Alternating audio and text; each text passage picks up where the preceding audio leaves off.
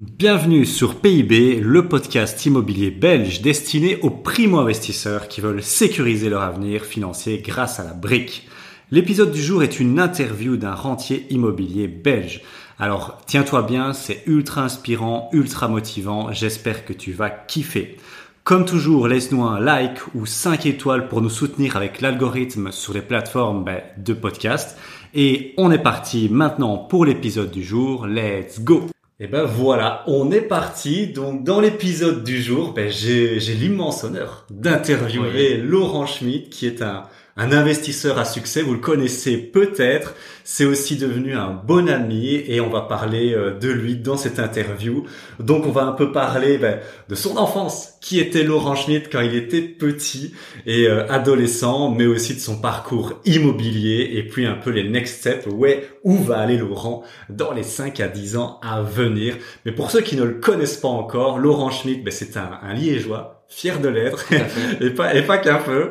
10 années d'expérience dans l'immobilier, donc il s'est lancé en 2013, 5 millions de patrimoine, vraiment euh, assez impressionnant. En société et bien évidemment en privé, comme tout le monde, il va nous l'expliquer, il a démarré par ça, mais aussi le petit côté un peu euh, sympa de, de Laurent, bah, c'est l'étranger. Il aime beaucoup le soleil, je pense qu'il nous en parlera, le Mexique, Bali prochainement, donc pas mal d'investissements à l'étranger. Ben écoute, euh, bienvenue dans ce podcast, Laurent. Merci de m'inviter. En tout ah, cas, avec une première pour moi. Avec un euh, grand plaisir. Moi, j'ai j'ai voilà, j'ai fait une liste des gens que j'ai envie d'interviewer et toi, tu étais dans le, le, top 3 parce que je sais que tu as plein de choses à, à, nous raconter. Et donc, ben on va on va démarrer comme toujours hein, dans dans mes podcasts un peu parler de du passé, un peu qui tu étais et qu'est-ce qui t'a amené un peu à à devenir voilà l'homme que tu es aujourd'hui, l'investisseur que tu es aujourd'hui. Et donc la première question, Laurent, c'est il était comment, Laurent, quand il était petit? Alors, il était insolent, euh, un petit gamin de merde. Hein. Alors, ça commence directement avec des... Avec Mais t'as raison, vas-y, on est entre nous. Mais non, clairement, euh, j'étais pas un bon élève, donc j'ai jamais réussi grand-chose à l'école. J'étais un peu le... J'étais un peu le gars qui faisait rire beaucoup de gens, mais pas par euh, mes blagues qui étaient super drôles, plus par mon insolence à euh, lancer des boulettes de papier sur le prof quand il avait le dos tourné, euh, aller faire des tags dans les toilettes parce que je trouvais ça génial. Euh, donc c'était vraiment un, un, enfant très turbulent, difficile à, à cadrer et très paradoxalement à l'opposé de mes deux frères qui étaient des, bah, voilà, des personnes sages, sages tout allait bien. Et là on, bah, ça pouvait en tout cas confirmer que mes parents n'avaient pas une mauvaise éducation. C'était juste moi qui étais un peu hors des clous, hors de la société. Et donc voilà, donc j'ai toujours eu du mal avec le, le système scolaire. Euh, donc voilà, enfant, j'étais très très ah, ascendant. Assez turbulent et pourquoi euh, bah, Ça c'est plus, euh, je sais pas si tu t'en souviens, mais pourquoi ça, l'école ça, ça te faisait chier? Qu'est-ce que qu'est-ce que t'aimais pas à l'école? Alors j'ai toujours détesté qu'on m'impose les choses, qu'on m'oblige de faire des choses qui me soit me semblent bah, insensées ou qui m'apportaient rien. Et je pense que c'est devenu de là le fait qu'on me disait voilà tu dois commencer à une certaine heure, faire on va apprendre les mathématiques alors que j'aimais pas forcément les mathématiques. On va apprendre les, toutes les capitales du pays alors qu'à l'époque, j'avais pas forcément comme ambition de faire euh, tous les pays du monde. Et, et le fait de m'imposer ça de cette façon-là, alors que moi je préférais prendre un ballon et peut-être aller jouer dans la cour avec mes amis, euh, de rigoler, de, de, partager des bons moments, ben effectivement, ma, ma meilleure force, c'était de bah, dire non, j'ai pas envie, ça, ça va pas le faire. Et après, ben, j'ai été viré de plusieurs écoles. En tout, il y en a cinq qui m'ont viré, donc c'est beaucoup.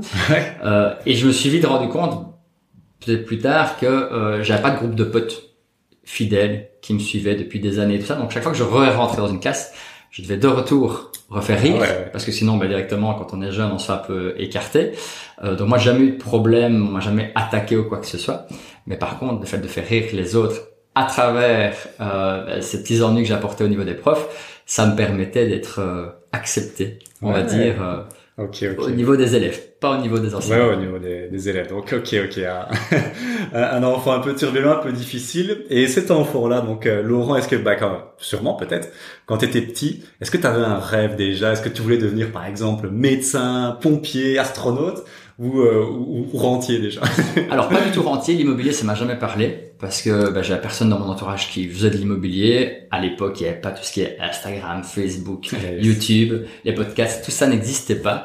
Euh, je voulais être vétérinaire et encore une fois par euh, facilité quand j'étais jeune parce que j'adorais les animaux et donc je dis bah, moi qui aime bien les animaux, si je veux être en contact des animaux, bah, être vétérinaire c'est pas mal. Ce qui a vite changé quand j'ai compris un petit peu que c'était plus vraiment des opérations sur les animaux que d'aller les caresser.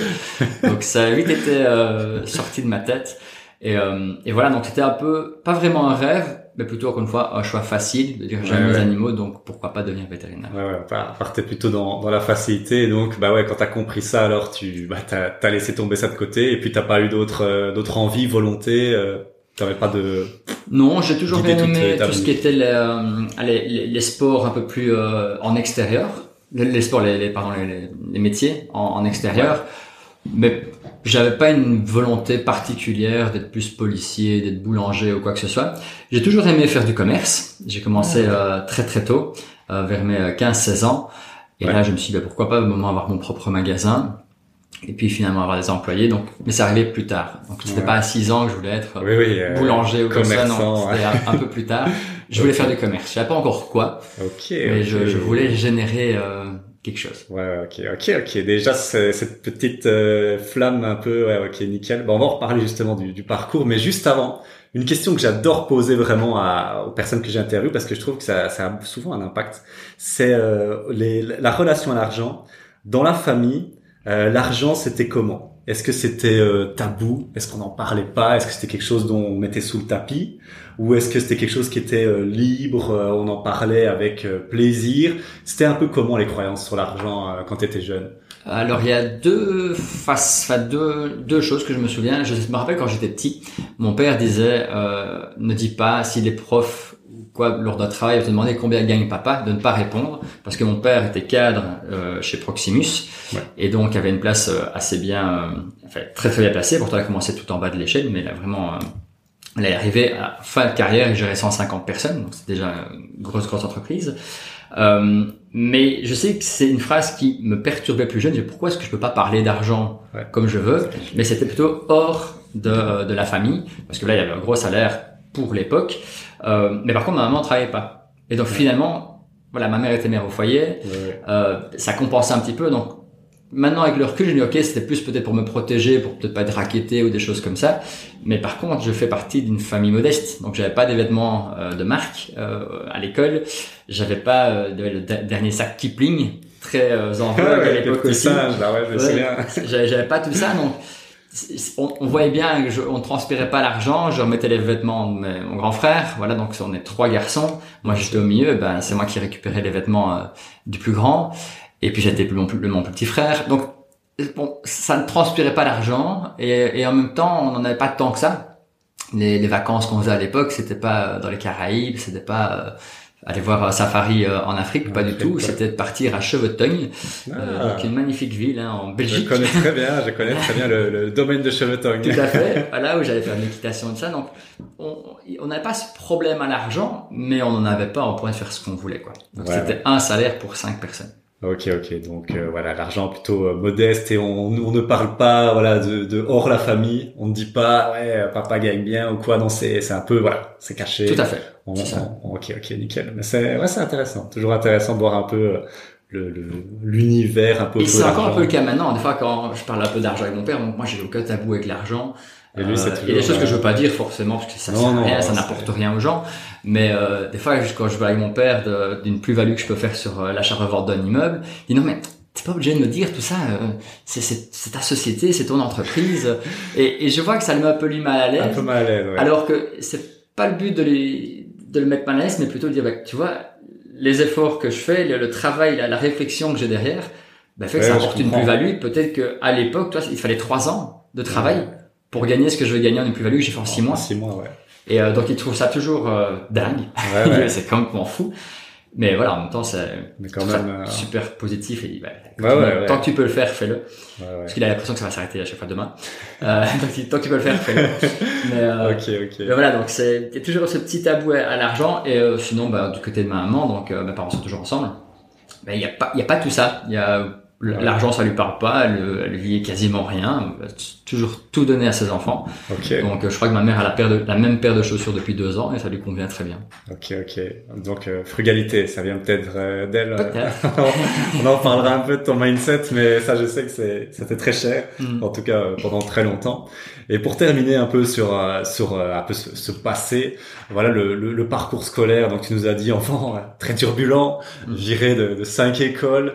Euh, après, comment ça s'est passé Donc euh, l'adolescence, euh, voilà un peu. Là où je veux en venir, c'est ça a été quoi le déclic et quel parcours t'a mené un peu à, à l'immobilier en fait? D'où d'où ça sort tout ça? Je pense que le fait d'avoir été très turbulent très jeune, ben, j'avais des fréquentations qui étaient pas pas ouf du tout, qui m'ont, euh, je vais pas dire influencé, parce que quoique si peut-être influencé parce qu'ils étaient plus âgés que moi pour la plupart, euh, a fait qu'à un moment, quand je suis arrivé dans une nouvelle école, la dernière, où finalement j'ai fait euh, de ma troisième secondaire à ma septième sans sans interruption, euh, je me suis dit qu'à un moment il va falloir changer ça, puis je suis tombé amoureux.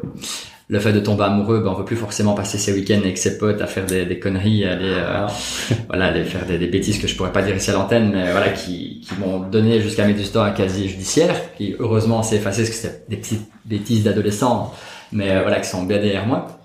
Et, euh, et voilà, donc le fait de tomber amoureux ben, m'a permis de sortir un peu de cet engrenage de, de ces potes-là. Et, euh, et, et puis voilà, il y a quelque chose que je me souviens aussi dans une école, euh, la dernière école que j'ai fait, donc c'était à Chenet, à Liège. Il y a ma titulaire de classe, donc j'arrive encore une fois en plein milieu de l'année parce que je me suis fait virer, je crois que j'arrive en janvier. La classe est déjà bien formée, tout le monde se connaît bien, moi j'arrive comme un petit, un petit paumé, dire ok je connais personne. Euh, et là ma elle est responsable de, classe me dit à la fin du cours, écoute reste près de moi. Et là elle me dit écoute je connais pas ton passé, euh, sache qu'ici pour moi tu repars à zéro. Si t'as la moindre question, viens me trouver. Donc c'est euh, Corinne Ledan, je, je le dis à l'antenne parce que je suis encore en contact elle. avec elle. Oui, merci à elle, ça a été vraiment un- une lumière. J'ai vraiment l'impression de, de, de pas de voir la- la- le bout du tunnel loin de là, parce que je dois encore un petit peu, euh, je dois encore faire des blagues et tout ça, mais je me dis ok, si vraiment j'ai un problème, il y a, il y a elle comme ça donne un peu une personne de, de, Ah ouais, ouais, de référence. Et, euh, et donc ça a été vraiment un, un chamboulement. Donc le fait d'être amoureux, d'être dans une nouvelle classe et en même temps euh, d'avoir une personne, un adulte qui me dit écoute Ouais. s'il y a un problème, viens me trouver et moi ton passé, pour moi il n'existe Ouais, pas. bon. Alors j'ai appris bien plus tard qu'elle avait appris tout mon parcours, donc euh, elle a vraiment misé sur moi euh, et elle a fait vraiment abstraction à beaucoup de choses. Ben, ça m'a vraiment permis de dire ok, en fait peut-être que moi aussi je peux y arriver quoi. Waouh, bah merci Corinne alors. Ouais, merci Corinne. Et c'était vers quel âge ça à peu près? C'était, euh, j'avais 15-16 ans, ouais. 15-16 Entre ans. 15-16 ans. ouais. Ok, donc on repart euh, d'une d'une feuille blanche grâce à grâce à Corinne et puis tout tout ce que tu as dit. Mhm. Et donc euh, ok ok je, je vois. Mais alors d'où d'où le déclic avec l'immobilier? D'où où est le point de bascule? Le, le déclic avec l'immobilier, il est arrivé beaucoup plus tard. Il est arrivé vers euh, 20 ans. Où, ben voilà, je, moi je termine euh, mes euh, secondaires à 21 ans. Donc j'ai mon CESS et mon diplôme de gestion à ma septième euh, professionnelle. Je n'ai fait que des, que des études professionnelles. Et euh, là, je vois en fait que quand tu vas travailler temps plein, bah, tu vas gagner 1 1200, 1300 euros par mois pour être vendeur, pour travailler pour un, patron, travailler tous les samedis alors que j'adorais sortir le vendredi et le samedi. Je dis ok, ça va être compliqué d'avoir si peu d'argent. Je me rends compte un petit peu bah, de la réalité des choses. Ouais. Tu veux le dernier iPhone à la mode, ça coûte de l'argent. Tu veux sortir, ça coûte de l'argent. Et je me dis, avec le diplôme que j'ai, alors j'ai un CESS, merveilleux, c'est top. J'ai un diplôme d'entreprise, génial, je pourrais avoir toutes mes entreprises, mais j'ai pas un bal. Ouais ouais. J'ai pas un bal de côté. Mes parents n'ont pas, euh, voilà, ils- on, on est trois garçons, ils peuvent pas dire, bah tiens, je vais te prêter tes frais de notaire. Je- donc je me retrouve un peu seul à moi-même. Et, euh, et là, je me dis, j'ai quand même envie d'avoir une revanche sur la vie. Je veux acheter mon premier bien immobilier parce que je vois qu'autour de moi, comme je suis entouré de personnes plus âgées, ils commencent à devenir propriétaires. Et la première chose qu'on dit quand quelqu'un est propriétaire, c'est waouh, félicitations, comment t'as fait, c'est Ouais, c'est top. Ben, je me dis moi aussi je vais avoir des félicitations et pas des félicitations parce que j'ai euh, je sais pas moi euh, cassé une vitre dans une école mais des félicitations parce que j'ai fait quelque chose euh, d'intelligent Ouais. je l'aurai je, je l'apprendrai bien plus tard mais qui changera littéralement ma vie le fait d'investir dans l'immobilier et, euh, et là je me dis ok ben moi je vais avoir ma première maison le plus rapidement possible et donc dès que j'ai mes premiers salaires je commence à les mettre de côté et là je me dis ben facile je vais aller à la banque il faut trois fiches de paye ça va passer ben, sauf que non, ça passe pas du tout. Entre temps, je me fais virer du mi-temps que j'avais chez Tom Co. encore une fois, j'aime les Ah, animaux. les la ça revient, ça revient. les deux étaient liés, donc je faisais quelque chose que j'aimais bien, mais voilà, ça, ça marche pas. Et puis je gagne 980 euros par mois. Waouh. Donc ça le faisait pas. Puis je me suis lancé comme indépendant. Là, j'ai vu que bah, j'étais rémunéré à ce que euh, au travail que je fournissais. Ouais. Plus je travaillais, plus je gagnais. Ben ok, j'ai compris. Je fais 60 heures semaine, je vais gagner beaucoup d'argent. Effectivement, je me suis euh, très bien lancé dans dans l'immobilier. Et là, ben, je vais retourner voir les banques et les banques disent non, vous êtes jeune indépendant. Quand on est jeune indépendant, Monsieur Schmitz, on n'achète pas. Et j'ai dit non, non, c'est pas possible. Moi, il faut que j'achète, il faut que j'achète. Et après, je sais pas, une dizaine de banques, il y en a une qui me dit ok, mais il faut apporter X milliers d'euros pour les frais de notaire. Je les ai pas. Mais je dis oui, ben bien sûr. que pensez-vous? Je Ah, les ai. vas, vas. Tout à fait. Donc, je- et quand je signe l'offre de crédit, je n'ai pas l'intégralité des frais de notaire. Je savais qu'il me reste encore deux, trois mois avant de passer les actes. Ouais, et donc, je me suis battu comme un dingue pour avoir cet argent. Et le jour des actes, ma notaire avait l'intégralité de l'argent pour euh, Wow. passer les actes. Et alors là, là où il y avait vraiment un switch, je me dis, OK, j'ai enfin des félicitations pour quelque chose que j'ai fait par moi-même. Parce que ni mes parents, ni mon entourage ne me poussaient à faire de l'immobilier. Au contraire, c'est, t'es trop jeune, t'es indépendant, t'as pas d'argent, t'y arriveras pas. Pas pour euh, me dire que j'étais un as, mais plutôt par de la bienveillance, Ouais, pour pas que j'ai une désillusion. Ouais. Et, euh, et encore maintenant, des fois mon père me dit, mais pourquoi tu continues à acheter de l'immobilier? Encore maintenant, mais. encore maintenant.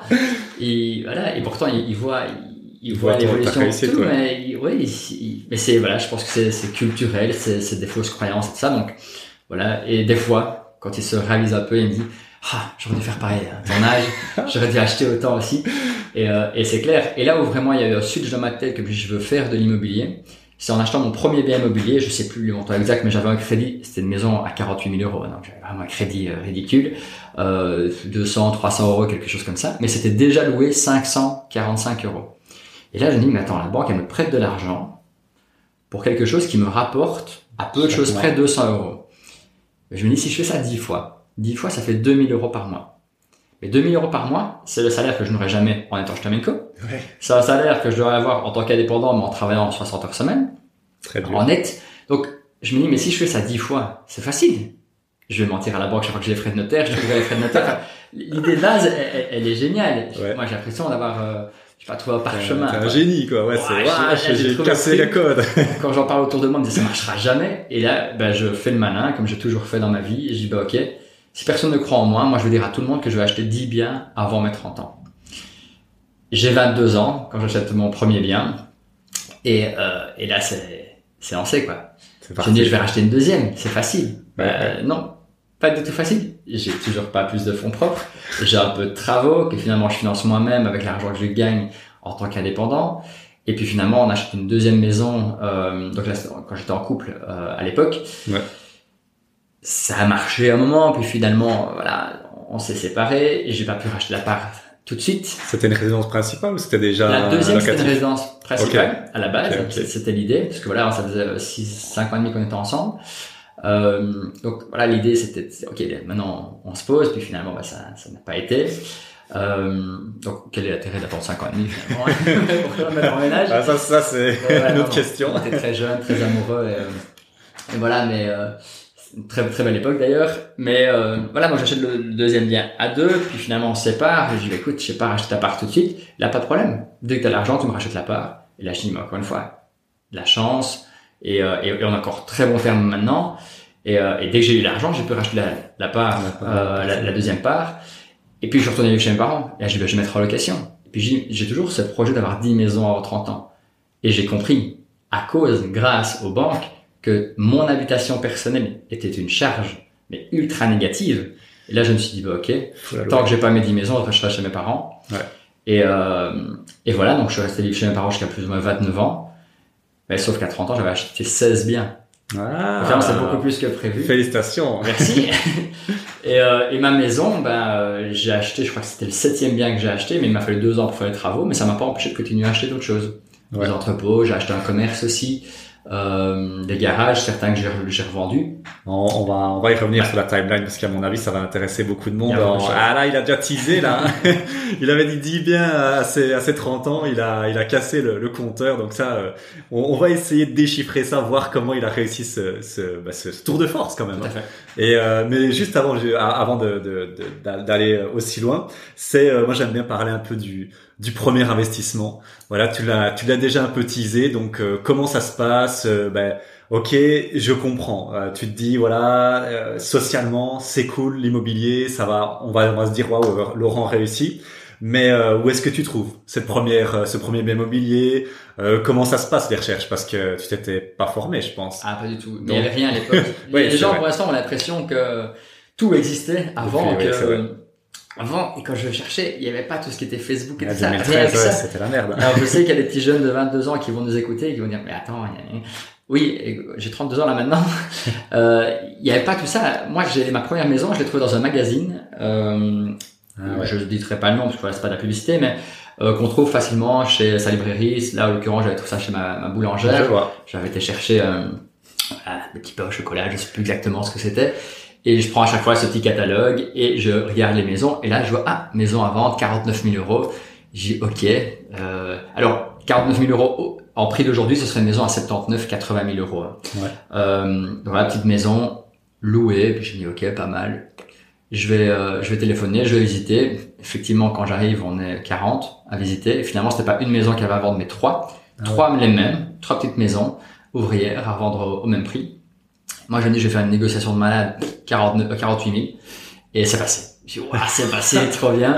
Sauf que j'avais pas dit à, à l'agent immobilier que j'étais indépendant, parce que je savais que c'était le truc à pas ah, dire. ça non. Euh, et donc voilà, que je travaillais dans les assurances, que voilà, je, je, ce que ça avait donné, mais en tout cas c'était passé. Quand il a appris que j'étais indépendant, il me dit ah mais vous auriez dû me le dire, euh, vous n'aurez jamais eu. C'était signé, donc c'était ah, bloqué. trop tard. Et finalement, j'ai su avoir cette maison-là. Mais pour revenir sur ce premier projet, euh, autant j'ai des galères dans chaque bien que j'achète, j'achète encore maintenant, pas plus tard que la semaine passée avec un entrepreneur, chaque bien que j'achète, il y a des problèmes. Il n'y a pas un truc où c'était c'est picobello. Jamais, jamais, jamais. Mais la première, c'était là où j'ai eu le plus de problèmes inimaginables. Premier problème, bah, à un moment, quand je commence à, donc j'ai acheté, la maison est louée, tout se passe bien, je vais revoir la locataire pour me présenter, elle m'a dit, bah, écoutez, euh, l'agent immobilier m'a dit de pas vous le dire, mais il y a des mythes dans les planchers, et quand vous marchez là, le ah. plancher commence à s'effondrer il y avait ça, l'escalier qui, qui s'était déboîté. J'apprends plein de choses avec la locataire. Je me dis, mais attends, là, j'ai acheté une poubelle. Ouais, c'est un chat dans un sac, quoi. Tu t'es fait, euh, tu t'es Je me suis fait rouler. Franchement, je me suis vraiment fait avoir. À l'époque, j'avais pas l'assurance que j'ai maintenant, pas les connaissances, pas l'argent pour les avocats. La même chose qui se repasse aujourd'hui. Le mec, il a trois avocats sur le dos et, euh, et on va voir euh, la finalité du truc, mais il aurait payé lui-même la maison, je regarde. Est-ce qu'il y aurait eu, tu penses, un peu vis caché quand même? Ah, il y avait vis caché complètement. D'accord, des lits, euh, des escaliers qui tiennent pas, euh, c'est chaud. Hein. Il y avait complètement vis caché. La locataire était prêt à témoigner, mais j'avais pas un balle pour l'attaquer, donc j'ai dit non. Jeune, et, et, là, bah, un peu la solution, j'ai dit bah, c'est pas grave, un escalier ça se répare, les mythes ça s'enlève. Voilà, vraiment le mec, il a son idée, il, voilà, je vais pas optimiste, cette maison. Optimiste, c'est bien. totalement optimiste, et je le suis encore beaucoup aujourd'hui. Cette première maison aurait pu m'empêcher de continuer. Au contraire, elle m'a, Maintenant, quand j'ai un problème, on me dit voilà, t'as un permis euh, urbanisme qui est refusé euh, et, ça va repartir pour six mois. Je dis ça va. Ma première maison, j'ai quand même ça, ça, ça, ça, ça va. je relativise beaucoup. Donc cette première chose, cette maison qui est avec plein de problèmes. Je fais donc là, je vois qu'il existe la colocation. Je me dis si je fais partir la locataire, je vais pouvoir louer la maison en deux petits logements genre studio, mais au partage des communs, colocation d'aujourd'hui. Déjà en 2013, alors t'étais déjà... Euh, c'est l'idée qui est arrivée, ouais. Visionnaire quand même. Ouais, c'était un peu l'idée. Et alors là, la locataire me dit, ah ben écoutez, moi si vous rénovez complètement la maison, moi je suis intéressé de louer un des deux euh, studios. Euh, ben, j'ai ok, merveilleux, donc j'ai déjà un loyer qui est assuré. Et donc le deal que j'ai avec ma locataire, c'est tu loues au même prix, mais une maison totalement rénovée. Ouais. Mais la moitié. Et tu partages avec la personne que tu auras choisi toi-même. Le deal est bon. Finalement, les travaux... L'entrepreneur, bah, il vient, il dit, ok, bon, il y a que ça à faire. Entrepreneur, je crois qu'il fait un devis de 15 000 euros. Je sais plus exactement. Euh, trois mois d'intervention. La locataire me dit, ok, j'irai chez mes parents. La locataire avait déjà une quarantaine d'années, donc par rapport à moi, elle était beaucoup plus âgée. Ouais, ouais. Finalement, les travaux ont duré neuf mois. La locataire m'a porté au tribunal. Elle m'a réclamé des dommages d'intérêt pour les déménagements qu'elle a dû faire successifs parce qu'elle n'a pas pu rester chez ses parents. Euh, un procès qu'elle a gagné, j'ai dû lui payer 18 mois de loyer. Euh, là aussi, j'ai trouvé un purement pour les payer en plusieurs fois. J'ai dû payer mon avocat qui me disait bah, on va faire des avances de 100 euros pour finalement avoir une facture de régularisation de 4000 euros. Et là, j'ai dit, c'était la descente aux enfers, un truc de dingue. Euh, et là, donc, j'étais propriétaire de la deuxième maison, parce qu'entre temps, j'avais acheté la deuxième. Et là, c'est, c'est le gouffre. J'ai un problème avec l'urbanisme, avec les travaux que je fais. parce que j'ai une façade, j'en fais une nouvelle façade en crépi, grise, la façade était blanche, bah, pas obligé de la Pour la première toujours. La toute première. Oh putain. J'ai changé les châssis en PV, en bois qui était, en PVC, pareil. Enfin, j'ai eu tout un rapport euh, en, en, infraction. Wow. La voisine, euh, donc c'est la voisine qui m'avait dénoncé l'urbanisme parce que les travaux étaient un peu trop longs et ça faisait trop de bruit. Ah les voisins, on les connaît hein, ceux-là. Voilà. Et j'ai eu l'erreur de la faire rentrer parce qu'elle trouvait mes travaux tellement waouh qu'elle m'a dit je peux venir voir à l'intérieur. Ah, j'ai dit oui. Et elle rentre. Et là, elle dit, ah, je peux prendre des photos comme ça, je vais voir avec mon père si on peut pas faire la même chose. Je dis, mais bien sûr, rénove aussi ta maison, ça va Ah, dynamiser non, le quartier. T'as laissé rentrer le Et là- diable. ah ouais, là, elle a fait des photos de tout et trois mois et demi après, recommandé. Et là, alors là, je me suis, waouh, là, je me suis fait avoir par la, ma voisine. Enfin, c'est ah, c'est c'est dur. Et, euh, et voilà, donc finalement, je remets en location. Tout se passe bien. Euh, je fais l'erreur de relouer en location classique. Finalement, vu un peu les... Alors que t'avais fait les travaux quand même pour. euh, Tout était prévu pour ouais, deux petits logements logement. en, enfin, partagés, donc une vraie colocation. Et, euh, et là, je loue à une dame très sympa, une mère avec un enfant, très chouette, la gamine 3 ans, enfin vraiment un bon feeling. Pour finalement, une fois euh, revisiter la maison, je sais plus pour quelle euh, bêtise, je crois qu'après avec le four. Et là, je vois que la gamine a dessiné sur tous les murs. Oh putain. Tous les murs, les portes avec des feux, des fluos, des aïe, aïe, aïe. La maison était neuve, totalement Ah, rénovée, tout était peint en blanc, enfin c'était un état des lieux magnifique. Et on est dans quel état quand on voit ça? Ah mais je me dis mais c'est pas possible. Comment est-ce qu'on peut laisser son gosse faire Ouais, ça? ouais. Qu'il ait un mur à lui qui dessine. Ok, fine. Ouais, mais c'est- mais toute la maison, tous les, à part les meubles, il y avait, il y avait l'écriture, les portes, les plaintes. Ouais, vraiment ouais. la gamine de 3 ans, elle fait, euh, elle fait 80 cm donc elle Oui, oui, les euh, tout ce qu'elle peut toucher. Et les sols, ça part vite, euh, voilà. Et euh, donc voilà, finalement, la locataire, j'ai ça va pas le faire. euh. Et puis, ah oui, ce que j'ai oublié, c'est qu'elle a trouvé euh, Brandon, là, je sais pas où, avec trois gosses. Euh, donc ils se retrouvent à quatre, enfin euh, les deux adultes avec euh, les, euh, les quatre enfants dans une maison, une chambre. Et j'ai dit là, ça va pas le faire du tout. Faut que vous trouviez autre chose. Et finalement, bah, elle a réussi à trouver un autre logement, donc Oh, elle est putain. partie. On a eu un arrangement amiable. Elle n'a jamais eu un loyer en retard, donc elle a toujours tout payé. Par contre, bah, sa caution locative, elle l'a perdue. Ah bah oui. Euh, je crois qu'elle payait 600 euros à l'époque, donc c'est pas les, euh, les 1003 qui ont couvert les coûts de peinture. et tout. Ouais. Donc voilà, donc cette maison-là, j'ai tout eu, urbanisme, procès, locataire, tout. Depuis euh, Wow. 2015, elle est relouée euh, à deux étudiants, enfin il y a eu des changements entre-temps, mais à, à deux étudiants, j'ai jamais eu un seul loyer hors retard, j'ai jamais pu dû faire aucune intervention à part l'entretien de la chaudière, Ouais, ouais. et, euh, et j'ai acheté la maison du voisin. Euh, donc pas la voisine qui m'a dénoncé, elle voulait pas vendre. Pas encore. Pas encore. De l'autre voisin. Et pareil, j'ai fait un peu le, le- les mêmes travaux. Et maintenant, c'est c'est reloué. Et, euh, et voilà, mais c'est clair que si je m'étais basé sur mon premier investissement, et jamais je n'aurais continué l'immobilier. Et Bah, je serais probablement vendeur dans un magasin parce que j'ai aucun diplôme. Et On te verrait chez Tomenko tu peut-être. me verrais chez Tamenco à te servir des poissons et te conseiller la bouffe du chat. Ok. Voilà. Alors, Et- je fais ça avec passion. Mais, Ouais, ouais, mais ouais. quand même. Mais là, c'est super intéressant parce que là, il y a, c'est vraiment intéressant parce que j'ai eu Bertrand, j'ai eu Maïri, on en parlait avant le, avant le début du podcast, et toi, tu me sors la même histoire. Trois investisseurs à succès, trois galères phénoménales sur le premier chantier. Et ce Ah, que j'aime c'est- bien savoir, c'est comment on se sent après autant d'emmerdes et t'étais dans quel état d'esprit et qu'est-ce qui t'a permis de, de continuer? Parce que c'est chaud quand même ce que tu racontes là. Il y en a qui pourraient tout laisser tomber, quoi. Il y en a euh, qui viennent des fois me trouver sur les réseaux sociaux, qui disent ah mon chantier, j'arrive pas, euh, je suis, j'ai dépassé le budget, j'ai Ouais. plus d'argent, qu'est-ce que je dois faire, je dois vendre, euh, est-ce que t'as une corde, enfin j'ai vraiment des, des fois des, des catastrophes qui arrivent. Mais en fait je réponds toujours la même chose. Si tu pars de zéro, dans le pire des cas, tu vas retomber à zéro. Et moi, c'est ce que j'ai à chaque fois répété à ma mère quand j'achetais. J'ai dit, maman, j'ai rien. Qui, qui, m'arrive, au pire, je retourne à rien. Je suis pas le gars qui a eu un héritage d'un million, qui a investi un million, et au pire, qui retourne à zéro. Non, dans le pire des cas, je retourne à rien. Et quand tu pars de rien, bah rien, tu connais déjà un petit peu comment c'est, euh, de pas avoir d'argent pour t'acheter de nouvelles chaussures, de pas avoir d'argent pour partir en voyage.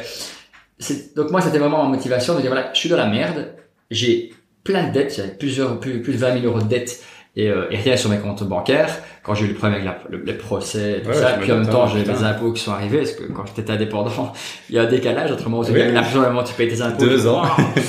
Donc là, c'était vraiment la, la gifle. Et, euh, et là, je dormais plus. Donc j'avais vraiment une, une vie qui était à l'antipode de ce que j'ai aujourd'hui. Pas du tout agréable, très euh, énergivore. Je, je travaillais comme, comme un fou. J'étais toujours, donc j'étais vraiment en courtier des assurances en indépendant.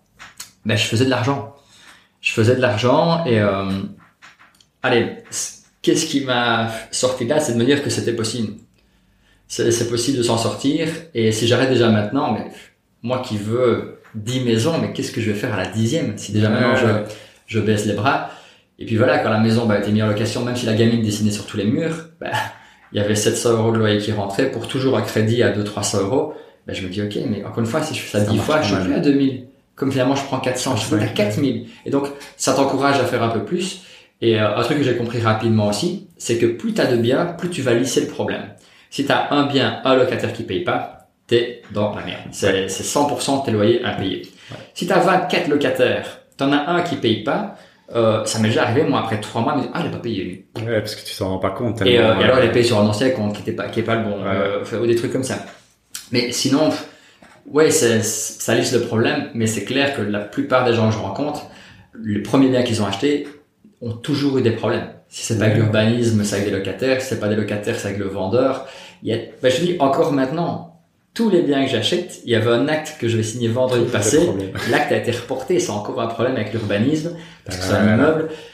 Il n'y a pas un bien que j'achète qui n'a pas de problème. À partir du moment où tu as compris ça, et pour vous, à partir du moment où tu as entendu ça, si tu achètes un bien qui n'a pas de problème, c'est là qu'il y a un problème. Ouais, c'est, mais je suis tout à fait d'accord. Moi, pareil, Maïri, Bertrand, tout le monde est d'accord. L'immobilier, euh, c'est pas tout rose. Ah non, pas du tout. c'est euh, beaucoup d'emmerdes, mais euh, beaucoup de sueur, mais c'est aussi beaucoup de bonheur. C'est, une passion, c'est, c'est tout ça. Mais ouais, franchement, c'est, c'est très inspirant. C'est pas un Eldorado. Beaucoup de gens disent ouais, mais l'immobilier, c'est facile, on achète et on loue. Alors non, par contre, c'est clair que ça peut changer ta vie financièrement, en termes de liberté de temps, en termes de liberté d'endroit. Tu peux être partout dans le monde et gérer ton parc immobilier d'où tu veux. Euh, ce qui n'est pas le cas si tu ouvres une boulangerie qui cartonne, bah, elle, va, cartonner, mais tu devrais être là pour euh, pour gérer tes employés. Euh, en tout cas, pour pas partir six mois, ce sera plus compliqué. Mais euh, mais c'est clair que c'est euh, moi je, je, compare souvent ça à une entreprise. Tu vas avoir des problèmes, tu vas avoir de l'argent perdu des fois avec des, des, surprises dans tes travaux. Et en même temps, bah, quand ça cartonne, c'est quelque chose qui a une valeur euh, inestimable. Quoi. Ouais, c'est bah, super inspirant et mm. c'est très important parce qu'il y a beaucoup de débutants qui écoutent ce podcast. Alors euh, on essaye vraiment de remettre la réalité ah, et de, on dit les termes ici les gars. on ne ment pas, on dit la vérité. Donc c'est ça qu'on cherche. Et euh, pour continuer dans un peu cette logique des, des premiers, euh, et ça je sais que beaucoup de débutants qui nous écoutent moi, je, je, suis parfois sidéré des, des, gens qui vont à un rendez-vous bancaire, ils prennent un nom et puis euh, ils sont, euh, ah, je vais me jeter du pont, c'est fini, tu vois. Et euh, toi, tu nous dis, bah euh, voilà, tu démarres, tu encore une fois, il n'y avait pas de formation ni de podcast, il y avait rien à l'époque, et tu te prends 10 gifles dans la tronche avant visiblement d'en trouver une.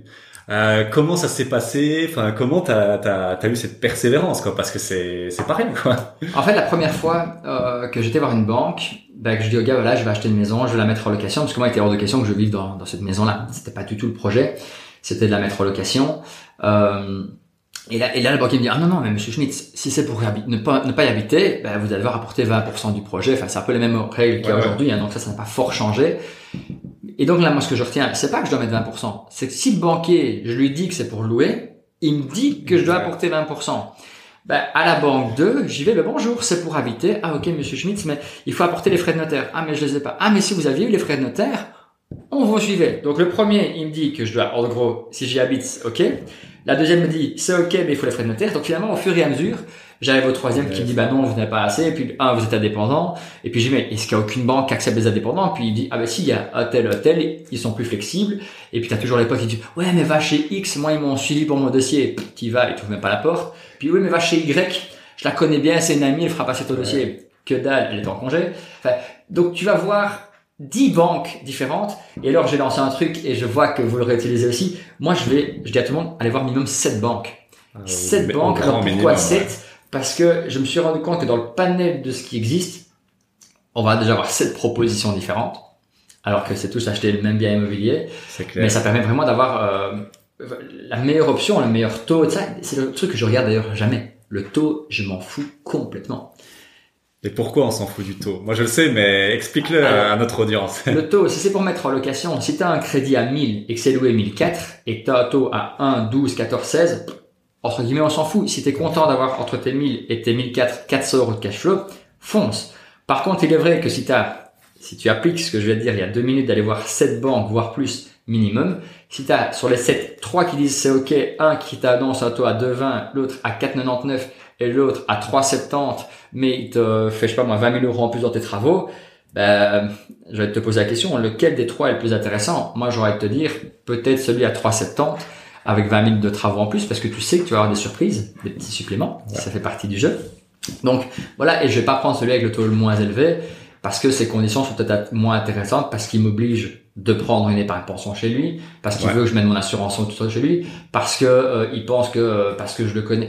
Non, je vais le taux, je regarde jamais ça, je regarde les conditions qui sont derrière, mais uniquement si j'ai un panel, enfin, si j'ai le choix. S'il y a une banque qui me suit, avec laquelle je travaille depuis longtemps et qui a un taux 0,44 de plus que l'autre banque chez qui j'ai encore rien, bah non, j'irai chez le courtier que je connais parce que, je sais qu'il fait passer mon dossier en trois semaines. Ouais, c'est, super intéressant parce que je te dis ça, bah, à mon avis, tu as aussi des retours, des gens qui débutent, euh, ils se prennent un premier nom, souvent ils sont cassés, ah, ah c'est la fin du monde mon projet, mais mec, euh, ouais, fais-en 7, fais-en 10, fais-en 15, va, va, va dans toute la Belgique et toi on le voit, t'as, as eu euh, après 10 banques, on t'a ouvert les portes. C'est ça. c'est quand même pas rien quoi. Et paradoxalement, cette banque qui m'ouvre les portes, elle m'ouvre les portes pour le bien 1, pour le bien 2, le bien 3, elle dit non, mais monsieur Schmitz, nous on ne suit pas les investisseurs. ok, donc là, ça veut être à zéro. Donc okay, j'ai fait le tour des banques et finalement une autre banque m'a accepté pour le BA 3, 4, 5 et jusqu'au 6. Ben, jusqu'au 7 parce que c'est ma résidence principale la dernière. Et puis il m'a dit ah ben non monsieur Schmidt vous avez un trop gros encours chez nous ça va pas le faire. ok là je reswitch sur une autre. et là maintenant je dois avoir euh, cinq partenaires financiers avec lesquels je travaille euh, souvent. différentes. Ok ok super. Et aucun Enfin, je, je, ne recommanderais aucun. Enfin, tous et en même temps aucun. Il y a pas ah, lui, il va suivre tous vos dossiers. La seule chose que je peux pas, dire, il n'y a aucune banque qui va suivre tous vos dossiers, sauf si vous arrivez avec un million quatre sur la table, mais.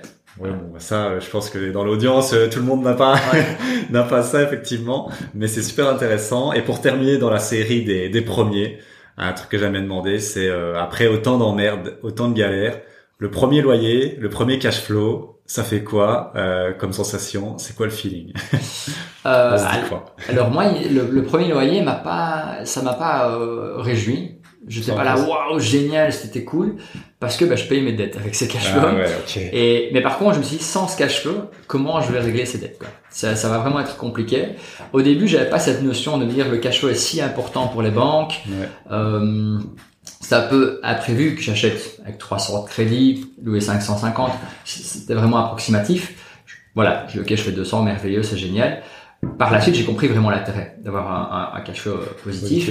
Mais encore maintenant, euh, dès que j'ai un nouveau loyer qui tombe, alors je suis content parce que j'ai une augmentation de mes revenus, de ma, de, de ma qualité de vie, mais, mais c'est plutôt le fait de concrétiser le projet, moi, qui m'épanouit le plus. Ouais, ouais. Le fait demain d'avoir 500 euros de loyer en plus ou un, un cash flow de 300, en plus.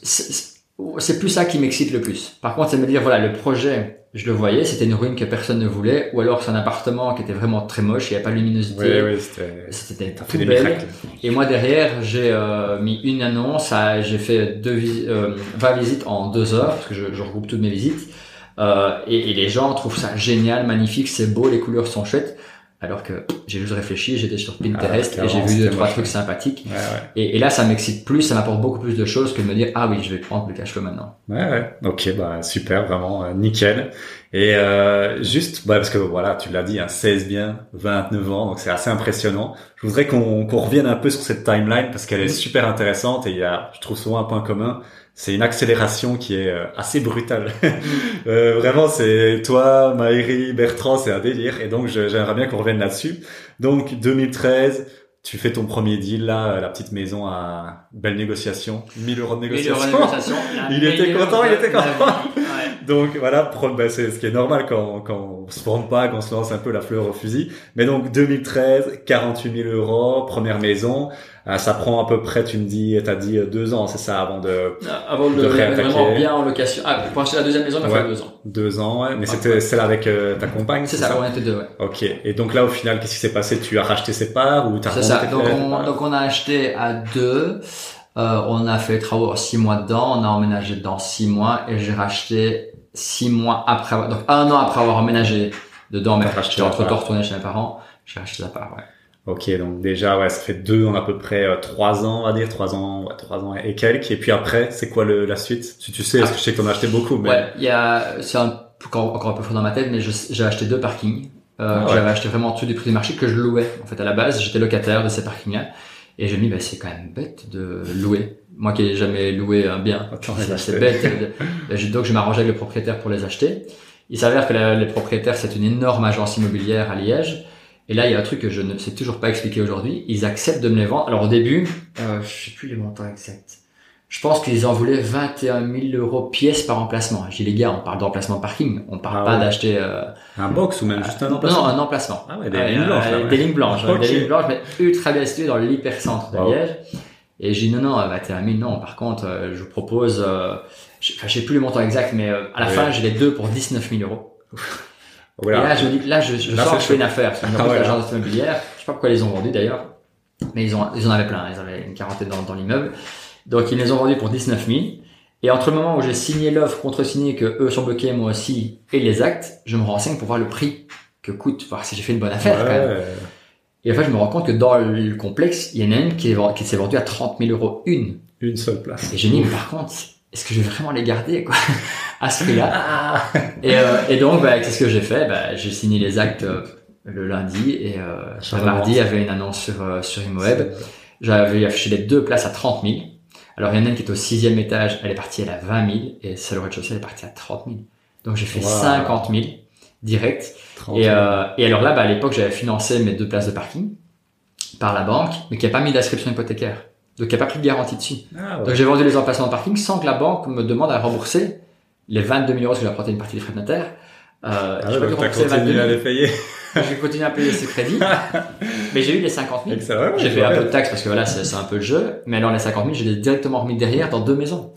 Ah, bravo, bravo. Et là, puis j'ai acheté un entrepôt euh, qui a été euh, un petit peu rénové. Puis je me suis rendu compte que les travaux étaient beaucoup trop gros.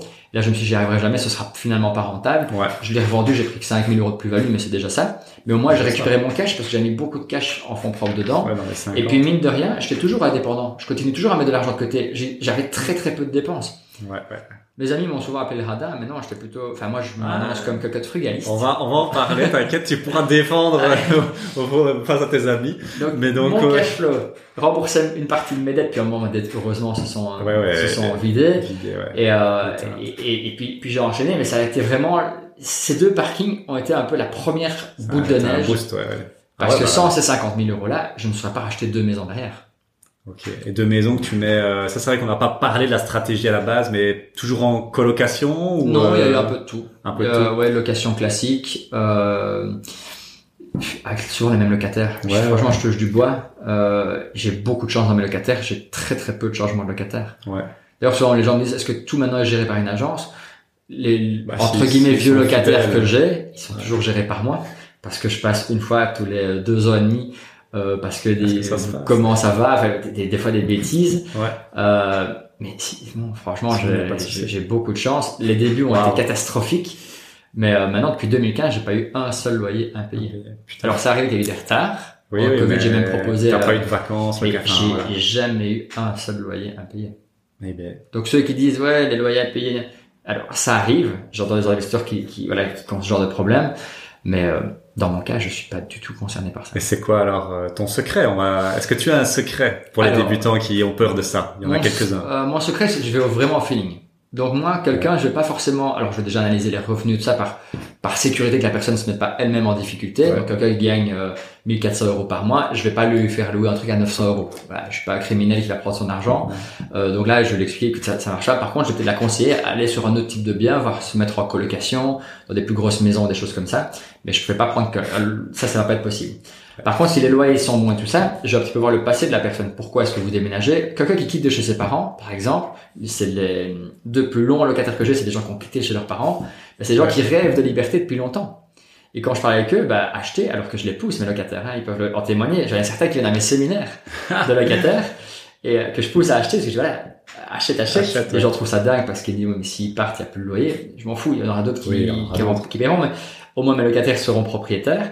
Et c'est donc là, c'est- c'est c'est vraiment au feeling. Quelqu'un que je ne sens pas, même si la personne s'est déjà arrivée et dit, je paye un an d'un coup, je dis que non, il y a finalement quelqu'un d'autre, je vais le louer à un cousin. C'est pas vrai, c'est juste que je le sens pas. Ouais. Donc le pas de secret, pas de remède miracle. Vraiment, il y a le Feeling. feeling et, et dans tout l'immobilier, si vous rentrez dans une maison, vous dites, ah, c'est une bonne affaire, mais je la sens pas, faut pas l'acheter. Si vous allez voir un banquier, que vous dites, ah, il me fait des bonnes conditions, mais je le sens pas, il faut pas y aller. On parle d'un investissement sur euh, quasiment toute une vie. Si on garde le bien, qu'on le revend pas. Donc, tu, si, c'est- si le feeling n'est pas là, ça va pas aller. Écouter son intuition. Bon, c'est la base. C'est pas facile, mais euh, Maïri te rejoint beaucoup là-dessus. Lui aussi, c'est euh, au feeling. Ouais. J'ai demandé aussi son secret. Il m'a dit, bah, l'intuition, le feeling. Euh, je sais pas te dire, euh, toi. Euh, oui, je, gens, je, pas envie de dire aux gens, oui, il faut regarder les revenus, il faut appeler l'ancien propriétaire. C'est toutes des choses que de base, il faut le faire. Moi, s'il y a un, ancien propriétaire, je vais essayer de l'appeler. Mais si ça se trouve, l'ancien propriétaire, c'est le cousin du mec qui visite, qui fait croire qu'il est propriétaire. Enfin, ça vient un peu. Alors que le feeling, tu l'as en toi, tu sens quelque chose. C'est surtout si tu sens pas. Non. non J'ai déjà eu des gens en téléphone où, je... direct. Non. Ouais, je, je sens pas. Donc je mets le rendez-vous pour pas être un peu désagréable au téléphone, puis finalement trois jours après je rappelle pour dire que c'est loué quoi. Ouais. ouais, je comprends. Ouais, tu, c'est, mort quoi. Jamais dans ta tête tu, ah, tu le rêve que tu sais que lui euh, c'est, c'est chaos technique quoi. Ouais. Mais euh, bah, et ça, je, j'en, non, j'ai pas encore fait de podcast là-dessus, mais je pense que ça vaudrait le coup. Il y a, je pense qu'il y a quand même une, il y a du rationnel dans l'immobilier, bien évidemment les chiffres tu le dis, mais je pense qu'il y a quand même une grosse part d'intuition. Oui, tout à fait. Tu rentres dans un deal. Après, l'intuition, je pense, se forme avec aussi l'expérience, parce que quand tu débutes, bah, t'as pas vraiment d'intuition, tu vois. Mhm. Mais maintenant, toi, avec ton expérience de plus de 10 ans, je suis sûr, je te mets dans un bien, là, on va visiter à Dinan. Direct, tu vas me dire, ah, ça, je le sens, je le sens pas, tu vois. et donc, euh, ça, c'est, c'est magnifique. Mais je ferais, je ferais, ça, ça me donne une idée de, de sujet, mais c'est vrai qu'il y a, pour moi, c'est très important. Donc, au niveau timeline, ouais, voilà, tu achètes tes deux maisons, c'est à peu près à quel, tu te souviens? À peu près la, la date 2000 euh, bah, la première 2013 deuxième 2015 2015 et, puis, juste derrière la maison là je rachète les euh, tout ce qui est les parkings ça et là ça s'enchaîne sur deux ans. J'achète ouais, tu, euh, 6 7 biens. Ok ouais en deux ans putain. Et grâce à cette grâce au cash. Grâce au cash ouais. Au cash incroyable. euh, et, et, oui c'est euh... et puis là c'est boule de neige là forcément ah, tu fais des reprises d'encours je suppose dans tous les sens c'est ça. la banque me dit ok on va vous refinancer pour l'autre projet mais à condition qu'on reprenne la maison en garantie. Ouais, forcément. Mais j'ai ok, mais la maison, par contre, je sais plus, elle vaut 130 000. Euh, avec, les travaux, j'arrive à 95. J'ai dit ok, mais alors pour l'autre bien, j'apporte pas les frais de notaire. Ah non, non, mais on peut les financer. Mais par contre, vous, on reprend le crédit de celle-là. Je bah, allez-y, fine, allez. bon, allez, je fais un effort. Voilà, je vais gérer, franchement. Je suis bon prince. Donc, voilà. Alors, j'ai toujours dû mettre des fonds propres dans mes, dans mes acquisitions. Mais, euh, oui, si je voyais j'avais pas du cash là maintenant, j'achetais le bien et je faisais en sorte d'avoir du cash pour financer une partie des travaux. J'ai toujours travaillé en flux tendu. C'est marrant. Hein. Et euh, je pense que je vais en, en aligner 10, 12 et ils vont toujours me dire la même chose. Maëri fait comme toi, Bertrand fait comme toi. Et je pense que c'est quand même un des... C'est un peu du mindset, quand même un peu un secret niveau mindset des gens qui en, allez, en 10 ans arrivent à accumuler 10, 15, 20 biens. Il y a quand même... Allez, on, vous êtes pas dans l'inconfort euh, par rapport à l'inconnu, tu vois. Ah je veux dire, tu, tu, on le voit sur ton premier deal, Maïri c'était la même chose, lui, pareil, il avait signé, il n'avait pas l'argent. Et euh, d'où ça sort, ça? Comment Enfin, c'est incroyable quand même. Je trouve qu'il y a une part de risque. Et, euh, et si tu prends pas de risque, en fait, tu réussis rien dans la vie. Si tu prends pas de risque dans ton couple, ça ira pas. Attention, quand j'entends des risques, euh, des risques mesurés, le risque ouais, dans un couple, pas, ouais, il faut tromper sa copine, sa copain. Non, pas du tout. À l'opposé de ça. Mais prends le risque de se mettre en ménage, prends le risque. Des fois, j'entends des jeunes couples qui disent oui, mais on attend un peu à repartir en vacances. Et c'est quoi ton risque? C'est de perdre un billet d'avion? Ou d'y aller avec un pote finalement?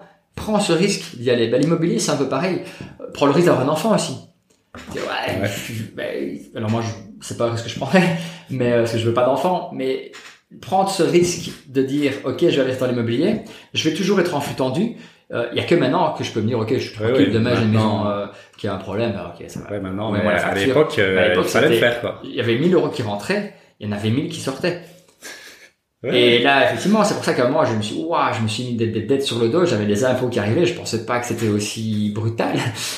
Maintenant, c'est toujours brutal, mais on est préparé, quoi. Quand tu vas à la boxe, tu vois. tu, vas prendre les coups, mais tu mets ton dentier, tu te prépares un peu, et, et c'est parti, quoi. Mais, euh, mais non, c'est, si tu prends pas de risque, tu vas faire comme tout le monde, et, alors, ça veut pas dire que tu réussiras pas dans l'immobilier, mais tu peux pas aspirer à avoir un parc immobilier, je dirais même que de 10, 15, 20 maisons sur 10, 15, 20 ans en faisant une maison à la fois sans prendre de risques. Non, pas du tout. Un truc que j'ai fait auparavant, que je fais heureusement plus maintenant, mais ça peut être une petite astuce pour certains qui sont en manque de liquidité. J'ai certaines cautions locatives que j'ai utilisées pour payer des frais de notaire.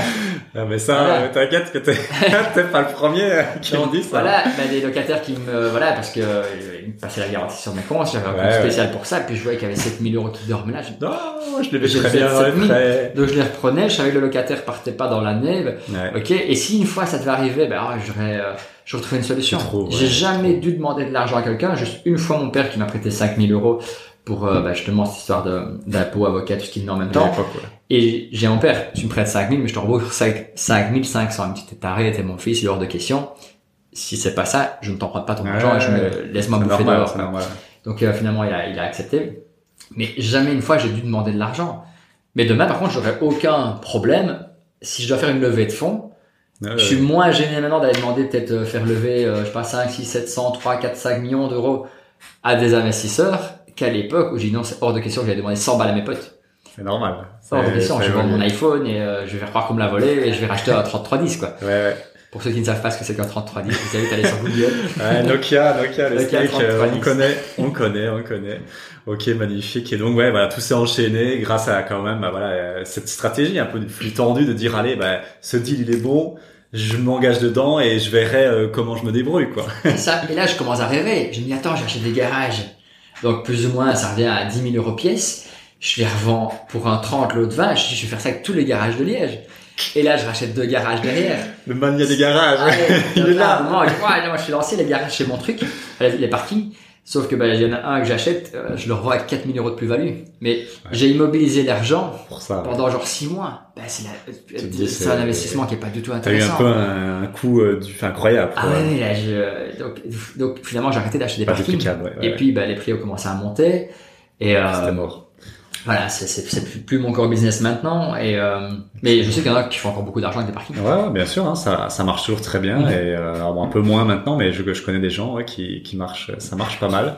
Et euh, on terminera parce que bon, voilà, c'est là, j'ai compris 16 biens immobiliers, 29 ans, et je sais que tout s'est accéléré aussi récemment, et on terminera par ça au niveau IMO. Mais juste avant, si tu avais trois conseils à donner à quelqu'un qui nous écoute là en ce moment, dans, dans sa voiture, dans sa douche, euh, au sport, je sais pas où il nous écoute.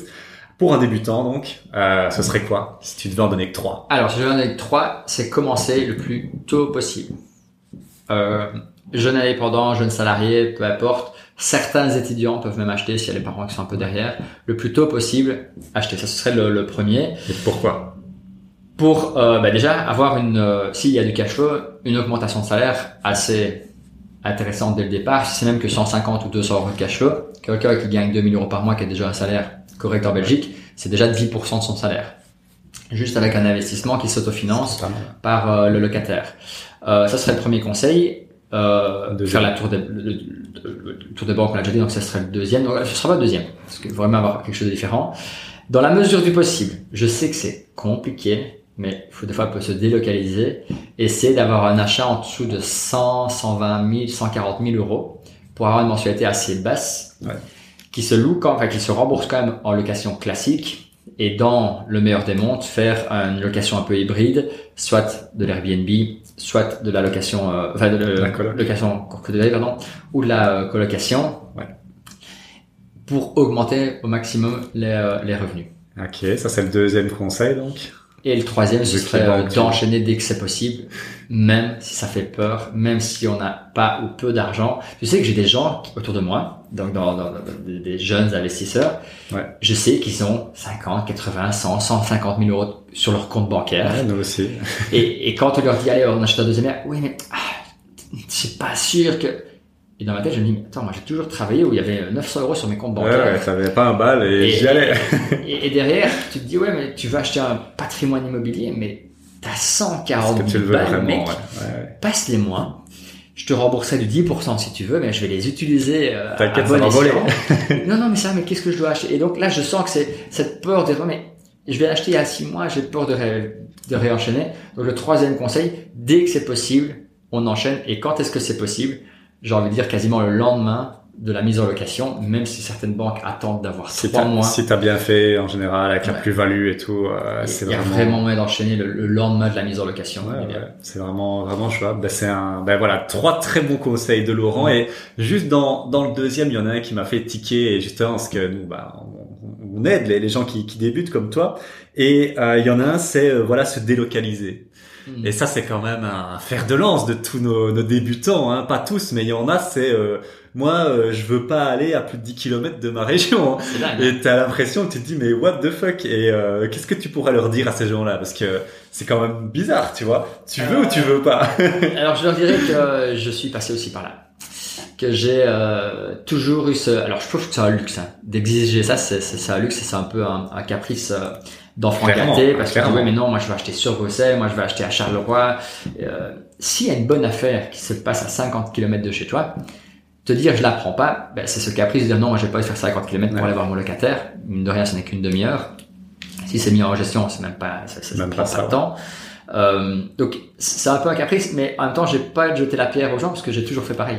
Et encore maintenant, euh, paradoxalement, Liège, Liège, Liège, moi j'ai tout mon parc euh, immobilier qui est à Liège et je suis très souvent contacté par euh, par des, des investisseurs des, ou des agents immobiliers qui me disent ah j'ai une bonne affaire euh, sur Dinan ou j'ai une bonne affaire sur Charleroi ou là j'ai une pépite mon gars à Namur. Elle est pour toi et je dis ouais non mais parce que je sais que ça devient un caprice. Ouais. et mon caprice c'est de non non bah, écoute j'ai suffisamment de biens qui rentrent de près de chez moi, bah, par facilité, je vais les prendre, donc je les partage mais Maintenant, tu peux te le permettre, mais à l'époque. Ouais, mais, mais, à l'époque, je pense que c'est plus de, et c'est beaucoup de peur, et c'est pour ça que je, je ne ferai pas la pierre. Cette peur de dire, oui, mais c'est loin, j'y arriverai pas. Il y a un problème.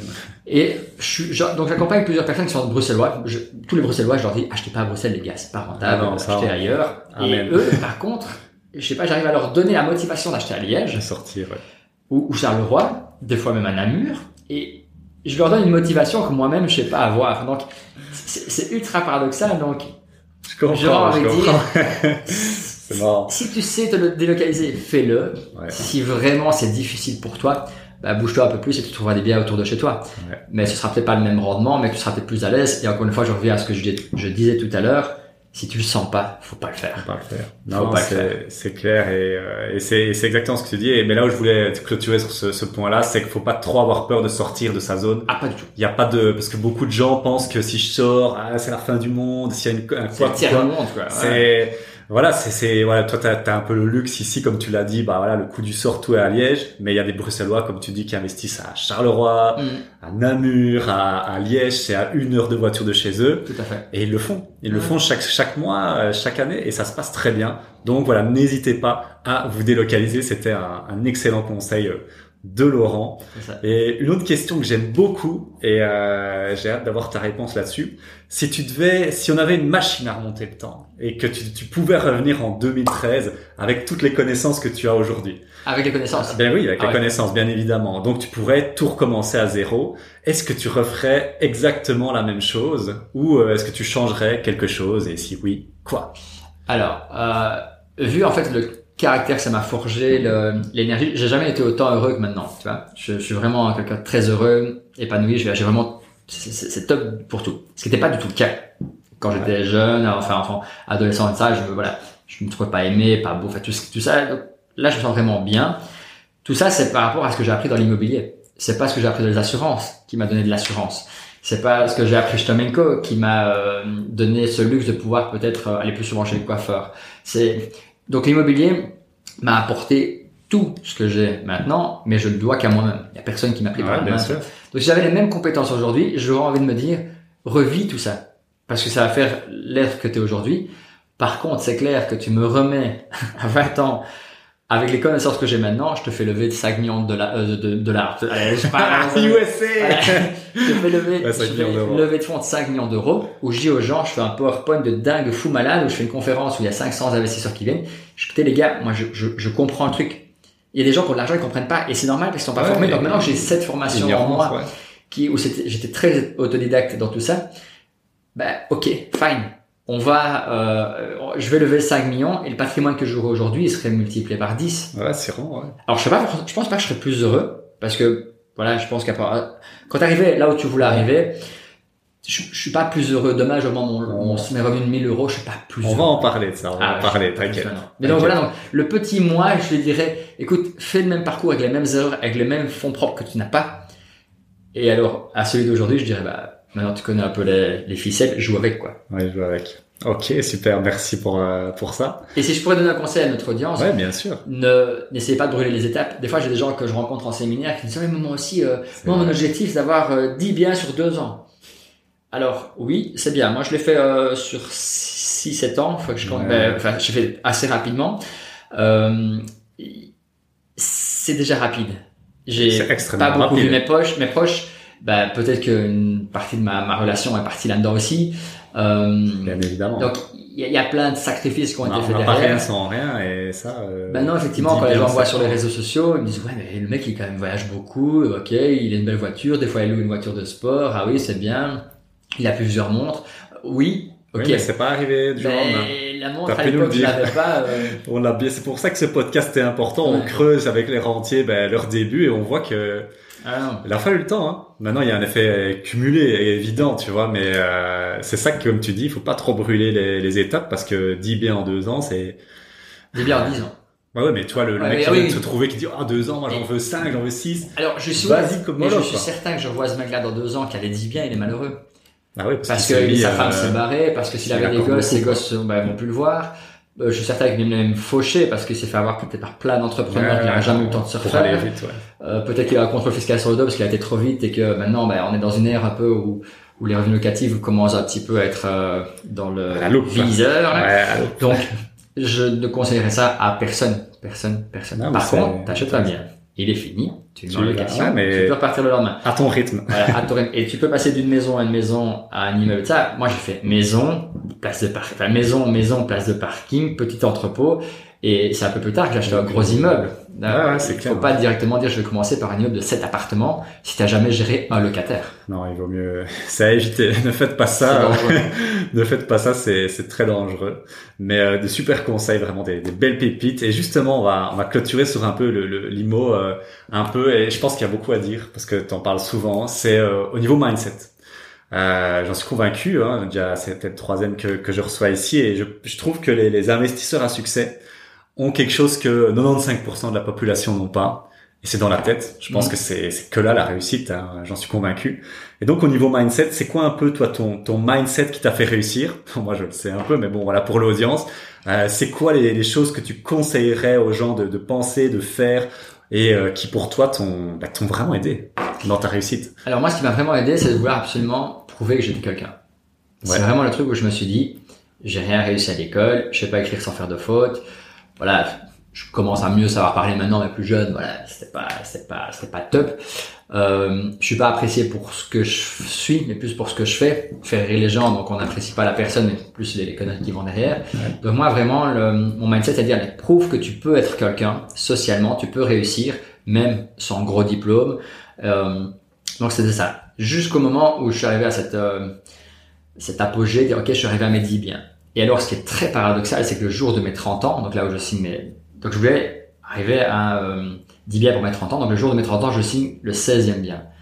Et là, tout le monde était euphorique autour de moi, disait, mais c'est génial, bah, c'est top. Et moi, je me dis, mais qu'est-ce que j'ai foutu, quoi? Et je me rappelle, donc j'avais fait une soirée d'anniversaire, je parlais un peu, les gens connaissaient mon projet, donc j'ai les plus proches, j'ai félicitations, d'autres qui avaient complètement oublié, tant mieux, mais certains les plus proches, ah, félicitations, t'as vu que tes 30 ans, t'y arrivé, et, euh, et c'est là aussi que j'ai pris conscience qu'on était à 16, et pas à 10, Ouais, ouais. parce que j'étais vraiment focalisé là-dessus. Et le lendemain, bah, je me réveille, donc j'avais fait la soirée chez moi, des photos en témoignent, il y a des ballons pétés partout, de la vodka qui colle à terre, il y avait encore les manches debout, et, et je me lève tout seul. Euh, je sors d'une relation, enfin d'une séparation euh, quelques mois plus tôt, et je me dis mais qu'est-ce que j'ai fait Pourquoi je suis arrivé là? Pour Ouais. finalement me retrouver seul après mon anniversaire, et, euh, et là ben, je, je vois noir quoi. Et je me dis non, en fait mon ex a raison, il faut que j'arrête tout parce que ma vie de famille, voilà. Bon, après, j'ai appris que j'étais sous l'emprise d'une personne euh, ultra euh, très manipulateur comme ça. Ouais, ouais. Euh, mais voilà, donc c'était très noir et puis je me dis mais non, en fait finalement la vie que j'ai maintenant elle est cool, mais je vais la faire plus cool.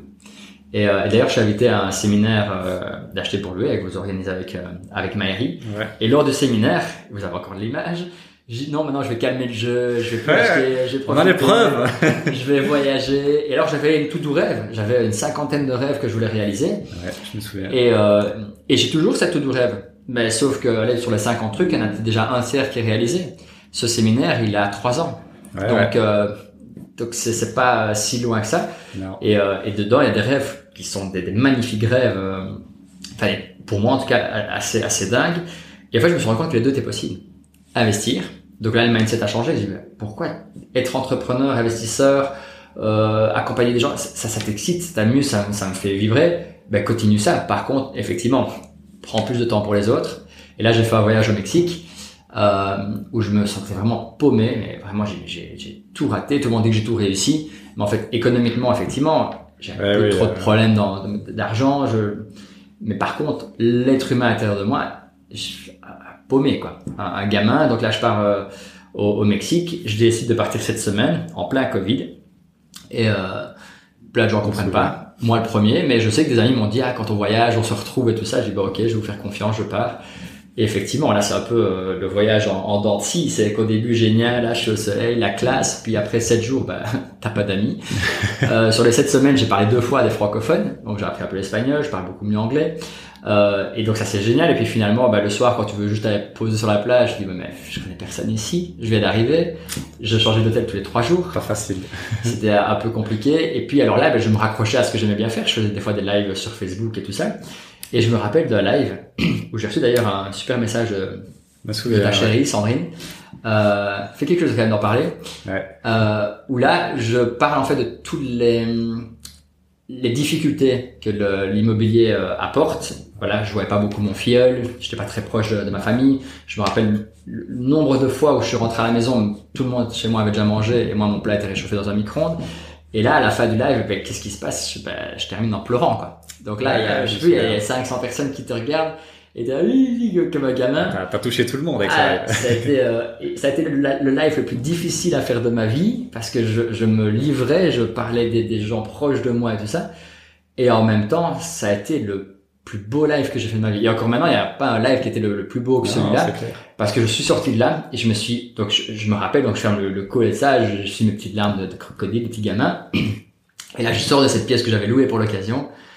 Et je me dis, ah, là maintenant, je, je, me sens bien. Alors, je sais pas si c'est ce live, je sais pas si c'est le fait d'avoir un peu euh, ressorti de ça.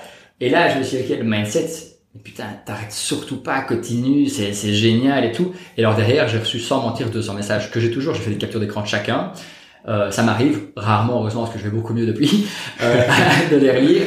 Et, euh, et c'était une putain de, de, de, de bouffée d'oxygène. Je ah, et, et depuis, il n'y a pas une seule fois où j'ai été un jour triste ou malheureux. Et donc je pense que, mais par contre, je suis responsable de ça. Responsable de, j'étais responsable d'un moment euh, douter de moi-même. Je suis responsable aujourd'hui d'être heureux. Des fois, les gens disent, ouais, mais t'as l'air tout le temps souriant, pétillant, euh, t'as l'impression qu'il n'y a jamais de problème. Et j'ai pas de problème parce que je fais tout pour qu'il n'y ait pas. Et là, j'ai encore eu un problème avec la semaine passée avec un entrepreneur qui m'a laissé un bordel sans nom sur un chantier. Bah voilà, j'ai envoyé un petit courrier qui va peut-être se finir devant les tribunaux, mais franchement, j'ai le sourire. Ouais, ouais. Mais parce que je, je, choisis de prendre ça avec le sourire, je vais payer quelqu'un d'autre pour venir nettoyer ses crasses, ben c'est pas grave. Donc, donc l'état de mindset ici que tu, tu recommandes en fait, c'est quoi? C'est on, on, on, a, on est responsable de ses choix, on est responsable de, responsable de, son, de, tout, quoi? Et, et j'ai surtout accepté le fait d'avoir été malheureux. Et, et j'ai le droit en fait de pleurer. Je me rappelle sur le vélo au Mexique, je fais un petit tour en vélo et je commence à pleurer. Et je dis mais pourquoi je pleure? Et tu repères parce que pourquoi tu pleures? Et, euh, et, tu dis, mais ok, et à la fin de la soirée, ben, t'étais fatigué, je vais dormir tôt et tout ça. Je suis toujours seul, et puis je parle avec des amis et de ça, ils me disent, ah ouais, ça va super bien, génial, et gros mensonge. En fait. Et puis enfin, je dis à une amie que j'ai en, en vidéoconférence, et elle me fait, ça va, et là je commence à pleurer, elle me dit, qu'est-ce que t'as, mais t'as dit que tu vas... Et j'ai dit, non, en fait, ça va pas, mais ça va mieux. et c'est bizarre, le, fait de pleurer et d'aller mieux. Donc, oui, j'ai accepté le fait d'avoir des moments un peu plus down, et, euh, et mon mindset a changé tout ça. Ouais, Totalement le mindset de, de dire t'as le droit d'être malheureux, t'as le droit d'être fâché, t'as le droit d'être heureux, t'as le droit de réussir. En fait, t'as le droit de faire tout ce que tu veux faire tant que c'est pas au détriment des autres. Quoi. Ouais, ouais, ouais. C'est beau, hein, c'est beau. Mais c'est super en fait ce que tu dis parce qu'il y a vraiment ce côté dans une société, je pense, toujours euh, aller être souriant, euh, mm. avoir le, être allez bonne façade, tu vois. Alors que non, moi je suis tout à fait d'accord avec toi. Des moments down, il y en a. Ah ouais. Faut les accepter, les accueillir. Et, euh, et oui, ça fait parfois pleurer, mais au moins, tu vois, tu, tu apprécies euh, mieux la vie au final, parce que tu reviens, t'es dans des, des bons, des bons. Non, c'est c'est super euh, super inspirant. Et donc, euh, ouais, vraiment top top. Et il y a quand même ce côté. Et ça, c'est, bah, tu, tu l'as ressorti un peu de, bon, c'était un peu le Max, hein, le live, j'entends, mais voilà, c'était ce côté, euh, ok, bah, l'immobilier, c'est génial, mais il n'y a pas que ça. Ah il n'y a pas que l'immobilier et ça, euh, moi depuis que j'ai investi avec ma femme, elle est très dans l'autre sens. Il n'y a pas que l'immobilier, moi c'est l'immobilier. Et donc c'est un peu, euh, c'est bien l'immo, mais il n'y a pas que ça peut-être. Mhm. C'est ça peut-être le, le, le, mindset, je sais pas, le mindset ici. Euh... Alors moi l'immo ça me fait vivre parce que ça me plaît. C'est vraiment quelque chose qui me, qui, qui me bah, alors je me lève chaque jour, des fois j'ai envie de rester au pieu hein, et de dire ouais, partir à Bali alors que je suis rentré à six jours. Mais des fois tu te relèves, puis tu prends une petite douche, tu, tu te réveilles un peu, puis bah, tu vas revoir une personne sans sourire et tout, et, et c'est chouette. Franchement, c'est oui, je te rejoins dans il y a l'immobilier, mais il n'y a pas que, il y a plein d'autres choses autour. Alors moi, il y a quand même 80% de mes trucs qui tournent autour de l'immobilier. Oui, oui, mais tu l'as dit avec ton euh, fiole, par exemple, tu vois, euh, que as, maintenant tu donnes du temps et tout ça. Tout à fait. Et, euh, tu le dis, bah, que ça te rend, à mon avis, euh, heureux, enfin plus heureux, tu vois. Je dis aux gens que je les aime, que je suis content de les voir, que j'essaie de les aider à ma façon sans que ce soit trop, enfin, que ce soit quand même bien perçu parce que ils ont quand même vu un autre Laurent, on me l'a quand même fait remarquer. Ouais. Euh, ouais. Et j'essaie vraiment de la meilleure version de moi-même, que, mais que je m'y retrouve. J'ai juste pas envie de dire, voilà, j'ai pas d'avoir un sourire de façade, mais depuis euh, bah, que j'accepte tout ça, il n'y a pas une seule fois où j'ai pas voulu avoir un sourire avec les gens. Et puis quand les gens m'emmerdent, je leur dis, tu m'emmerdes. ouais, Dire les choses, ouais, je comprends, tout à fait. Non mais c'est c'est super. Et euh, bon, on est, on est déjà en interview depuis 1h40. Euh, Merci de nous ah, écouter. bah ouais, à peu près 1h30, 1h40. Et il y a encore un petit peu de boulot, vous inquiétez pas. Mais au pire, vous mettez une pause et vous reprenez après. Mais euh, justement, niveau mindset, parce que Laurent, voilà, je, je le connais bien et je sais qu'il a plein de pépites à apporter. Et niveau mindset, si vous connaissez un peu Laurent, il y a quelque chose qui le définit. Peut-être un peu moins maintenant, mais je pense que ça a été une des clés de son succès et ça a été une des clés du succès de Bertrand aussi, on en a parlé euh, l'autre fois, c'est un peu ce côté euh, frugalité peut-être. Totalement. Frugalité, euh, savoir se sacrifier pour un, le long terme on va dire.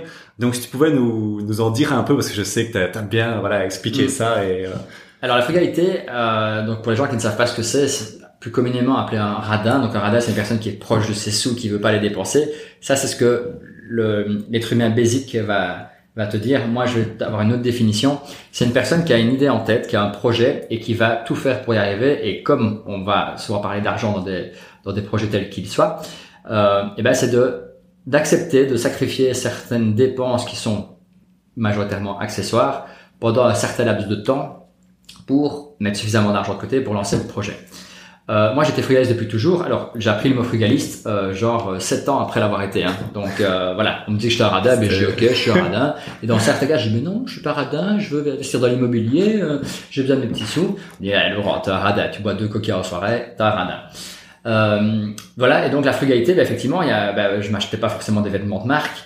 Euh, j'avais pas de, de grosse voiture. Voilà, j'ai souvent passé de voiture d'occasion en voiture d'occasion. Quand la voiture devenait trop chère, je repassais de moto. Et puis finalement, je repassais en voiture. Carrément. Donc euh, voilà, j'ai changé très très souvent euh, de, de, de, de véhicule. Les, vacances, probablement euh, une croix. Ben, les vacances, il n'y en avait pas. Ou alors quand il y en avait, c'était un truc organisé, pas très cher. Je me rappelle avoir été en Turquie en couple. ça me ça coûtait 400 euros la semaine. et là, dans ma tête, je, à l'heure d'aujourd'hui, 400 euros, c'est pas, pas, possible. Et en fait, si, c'est encore possible de partir avec l'avion, all-in, tout compris enfin le gros truc américain, la salle bouffe, ouais, et tout. Euh, et, et, voilà, et c'était hors de question de mettre plus, mais c'était le voyage annuel. Euh, voilà, j'allais en soirée, je dépensais pas beaucoup, euh, et je m'amusais quand même bien. J'étais le bob de mes potes. Donc pourquoi j'étais le bob de mes, le bob de mes potes? Ben parce que ben, ça préparait ma voiture. Ouais. Ben, mine de rien, faire un aller-retour Bruxelles, Liège-Bruxelles, c'est 200 km. Euh, 200 km avec le plein, bah, ça fait vite un peu d'argent. Ah, on cotise. Bah, voilà. Et alors, j'ai souvent à mes potes, bah, ok, mais moi, je vais pas soirée si c'est payant l'entrée. Bah, ok, allez, on t'invite. Ou alors, souvent, bah, je t'ai invité par mes potes et des choses comme ça, parce que j'étais le Bob. Donc, euh, donc voilà, mon meilleur ami pour en témoigner, j'étais son Bob pendant, euh, fou, un paquet de soirées. Mais je m'amusais, ça me plaisait. Je passais des bons moments, j'économisais de l'argent. Euh, j'ai jamais été, euh, j'ai déjà eu des quits, mais pas au point de me bourrer la gueule, euh, juste pour dire de dépenser de l'argent. Et, euh, et voilà, je j'offrais des petits cadeaux sympas pour des anniversaires et des choses comme ça, mais j'étais plus stratège. Par exemple, un cadeau que j'aime bien faire, qui plaît beaucoup aux gens, et je le fais encore maintenant, donc je suis encore toujours un peu frialiste. Euh, je déteste offrir des cartes cadeaux parce que je trouve que les gens n'ont pas une valeur. Donc je vais pas te faire une carte cadeau de 50 euros à la Fnac, même si je sais que tu adores la Fnac. Je vais plutôt essayer de trouver ça un chouette livre qui va peut-être me coûter 12 euros, hein, mais qui va être sympa pour toi. plus euh, symbolique. Et un autre cadeau que je ferais, qui faisait toujours euh, sensation et qui coûtait pas très cher, ben, j'achetais dans un magasin genre Casa une bonbonnière, donc un pot en verre transparent, euh, et j'allais dans un magasin chic et je le remplissais de bonbons. Et puis je rentrais chez moi et je l'emballais avec du papier cellophane transparent avec plein de ficelles. Et j'arrivais en soirée, waouh putain mais c'est génial ton cadeau. C'est un truc qui me coûtait 15 euros, 15-20 euros, une bonbonnière remplie de bonbons. Et, euh, et c'est le genre de cadeau que tu te souviens. Et ça coûtait pas très cher, c'est plein de couleurs. Je mettais plein de fioritures autour pour que ça paraisse euh, un beau gros cadeau. Ben, c'est juste parce que mon budget me permettait pas derrière de de mettre plus que ça. Et est-ce que tu penses que ça, ça a joué un rôle dans cette réussite aussi, euh, aussi rapide oui. cette frugalité? Je pense que ça a été euh, essentiel parce que la frugalité, donc là je parle de mon côté vie privée, par contre dans mon côté travaux, bah, c'est clair que quand il y avait une promo, j'allais chercher la promo. Euh, tous les petits frais annexes que je pouvais éviter, je les évitais à l'époque, ce que je fais plus maintenant, mais c'était possible de louer une camionnette pour 60 euros par jour pour euh, ben, je dis non. Si ma voiture doit faire euh, deux trois allers-retours je préfère le faire. Ça me coûtera toujours moins cher. Bon, avec le recul le nombre de kilomètres avec le prix de l'essence aujourd'hui je suis pas sûr que je le ferais mais à l'époque c'était beaucoup moins cher. Euh, et, et, donc tout ça je récupérais des fois des, des outils ou des, des trucs de fin de chantier d'autres amis qui faisaient des chantiers pour ne pas devoir les acheter. Donc on pourrait dire c'est un radin qui a récupéré un marteau. Ben moi je vois juste non, qu'est-ce qui va finir à la poubelle? Ben, C'est un marteau qui coûte peut-être 10 euros. Ben, c'est 10 euros que j'ai pas sorti. Et, euh, et pareil, je me rappelle aussi avoir acheté de la laine de verre, donc pour mettre dans, dans les, plafonds d'une toiture. Il me restait deux rouleaux. Je sais qu'il y a des gens qui les auraient tapés parce que ça merde de les garder. Moi je crois que j'ai gardé pendant un an euh, chez mes parents dans une cave. Et dès que j'en ai besoin, je les ai repris. Excellent. C'était donc voilà, donc c'est pour ça que je dis euh, l'être humain un peu basique, va un peu classique, ouais, c'est un radin. Bah non, pour moi c'est quelqu'un un stratège, quelqu'un de suffisamment intelligent pour comprendre que 10 euros c'est 10 euros. Et c'est un peu pareil aujourd'hui. Alors j'ai pas les mêmes dépenses effectivement que j'avais quand j'étais plus jeune. C'est normal. J'ai plus trop de problème à mettre euh, de l'argent dans un premier un billet en première classe dans un dans un avion.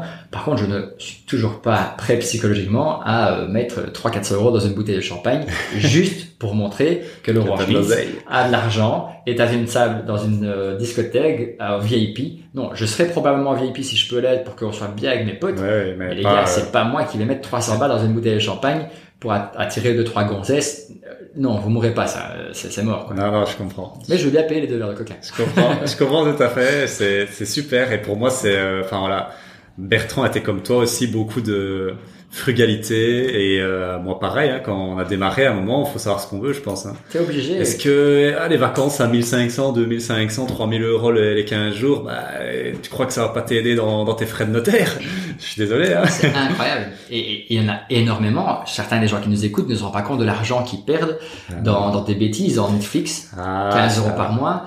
À Disney Plus pareil euh, qui vont je, je sais pas où je sais pas quoi qui veulent absolument partir en all-in, qui veulent absolument le dernier iPhone à la mode. Ah ouais. euh, alors, j'ai, les seuls iPhones à la mode que j'ai eu, c'est quand ma société me les payait. Moi-même, je ne peux pas m'imaginer mettre 1000 balles dans un iPhone. Ça fait mal. Hein. Moi, je préfère prendre du refurbish, là, aller du, du retravaillé, du reconditionné. C'est trois fois moins cher et c'est la même chose. Hein. Tout à fait. Et euh, voilà, c'est comme les grosses voitures. Donc là, j'ai la chance par mon travail de pouvoir m'acheter un peu la voiture que je veux. Là, je suis en train de pour acheter une nouvelle. Je regarde pas le prix, je regarde celle qui me plaît. parce bah, que c'est la société qui paye. Si moi je devais payer, bah, je vois toujours ma Fiat Punto. Euh, pas avec du brut. Et paradoxalement, bah, si j'arrive en Fiat, les gens dire, en fait, c'est un faux rentier. Moi, j'ai des amis, genre, ça revient à mes oreilles, qui disaient, mais le mec, c'est impossible qu'il soit rentier, il vit chez ses parents. Eh ben, d'accord. C'est impossible alors. je, je, suis impossible, je n'existe pas. Ouais, parce qu'on se dirait il est rentier, il doit une grosse maison avec une piscine à Malibu. Ouais, donc euh, alors oui, j'ai une grosse maison avec piscine, mais elle est à Bali. Ah, elle est pas en Belgique, mais, euh, mais, mais voilà. Et ouais, je, je trouve que je vis encore assez modestement. Bon, une partie de mon entourage dirait que c'est plus trop trop le cas. Ouais, mais bon, après, bon, voilà, il faut mettre les, les yeux face des trous.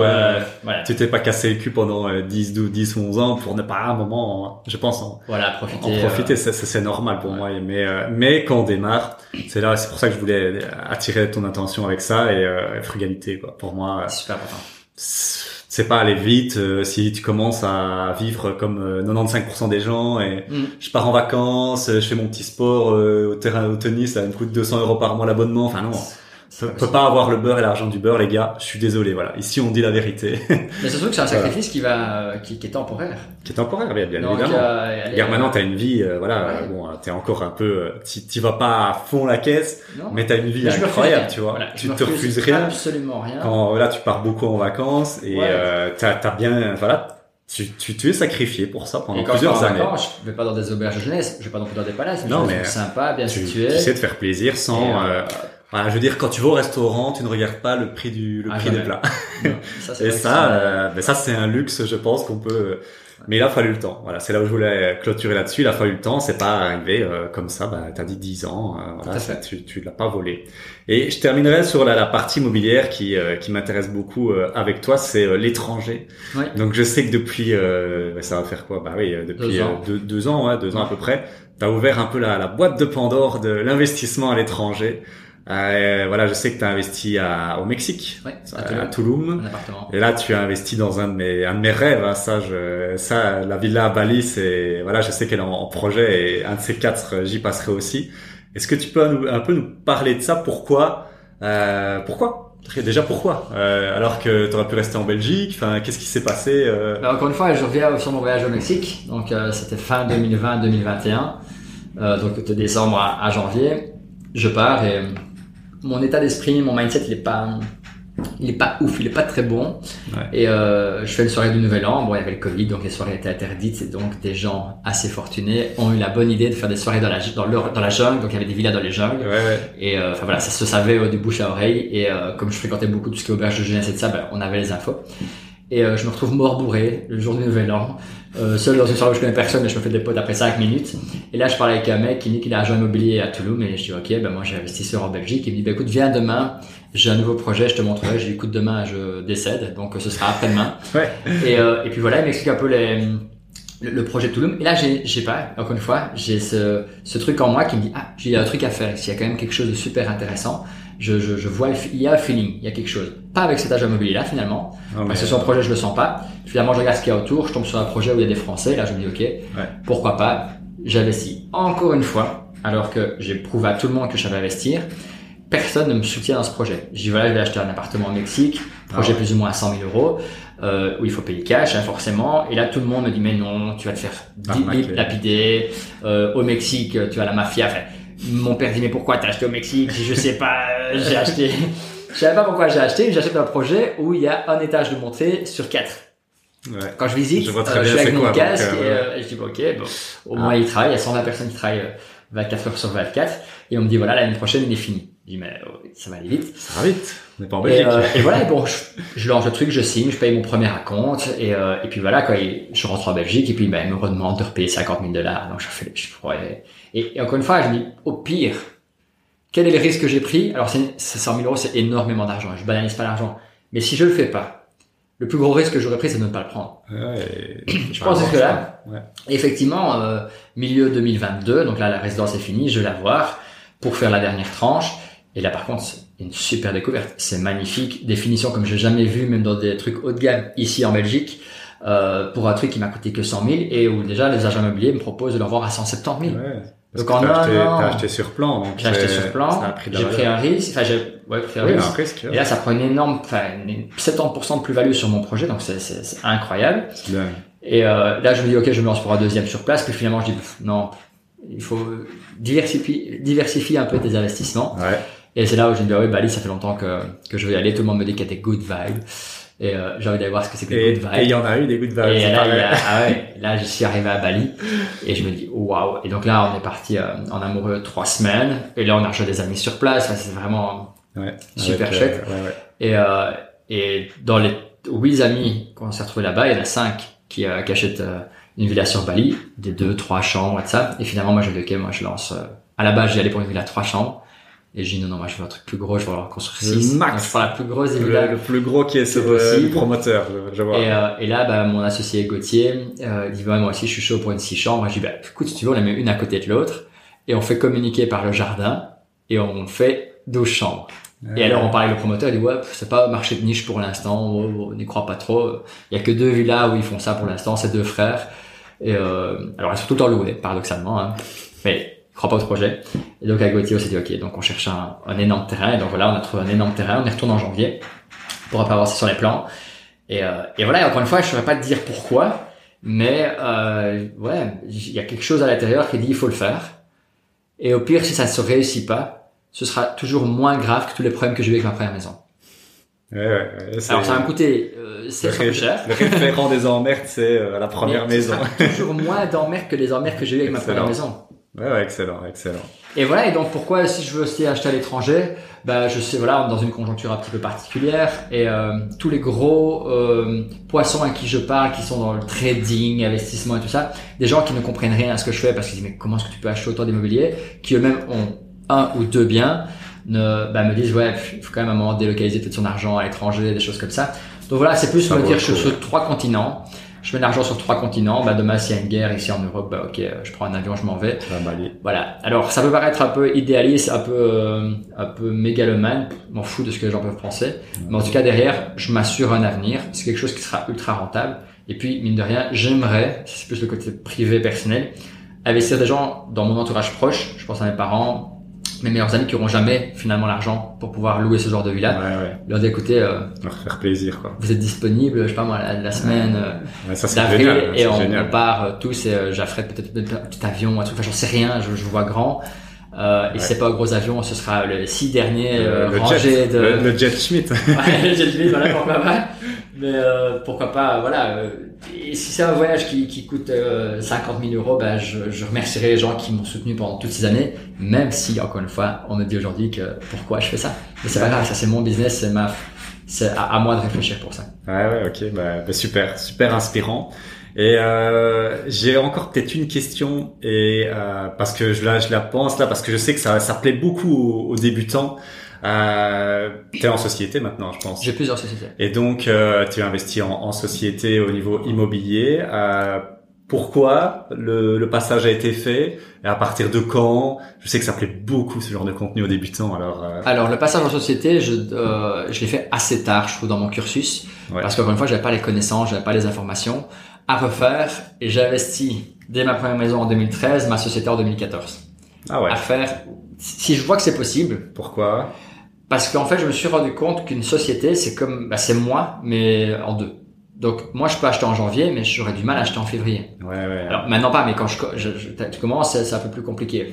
Alors que toi, tu peux acheter en, en, janvier et ta société peut acheter en février. Toi, tu peux acheter en mars, et donc tu peux enchaîner plus facilement les deals. Et puis peut-être qu'un deal, pardon, un deal que tu peux pas acheter en privé parce que c'est trop gros, ouais. tu peux acheter en société. Et à l'inverse, un bien que tu achètes en société n'est pas possible de le financer, bah alors achète en privé et avec ta société et on achète en indivision où les deux sont dedans.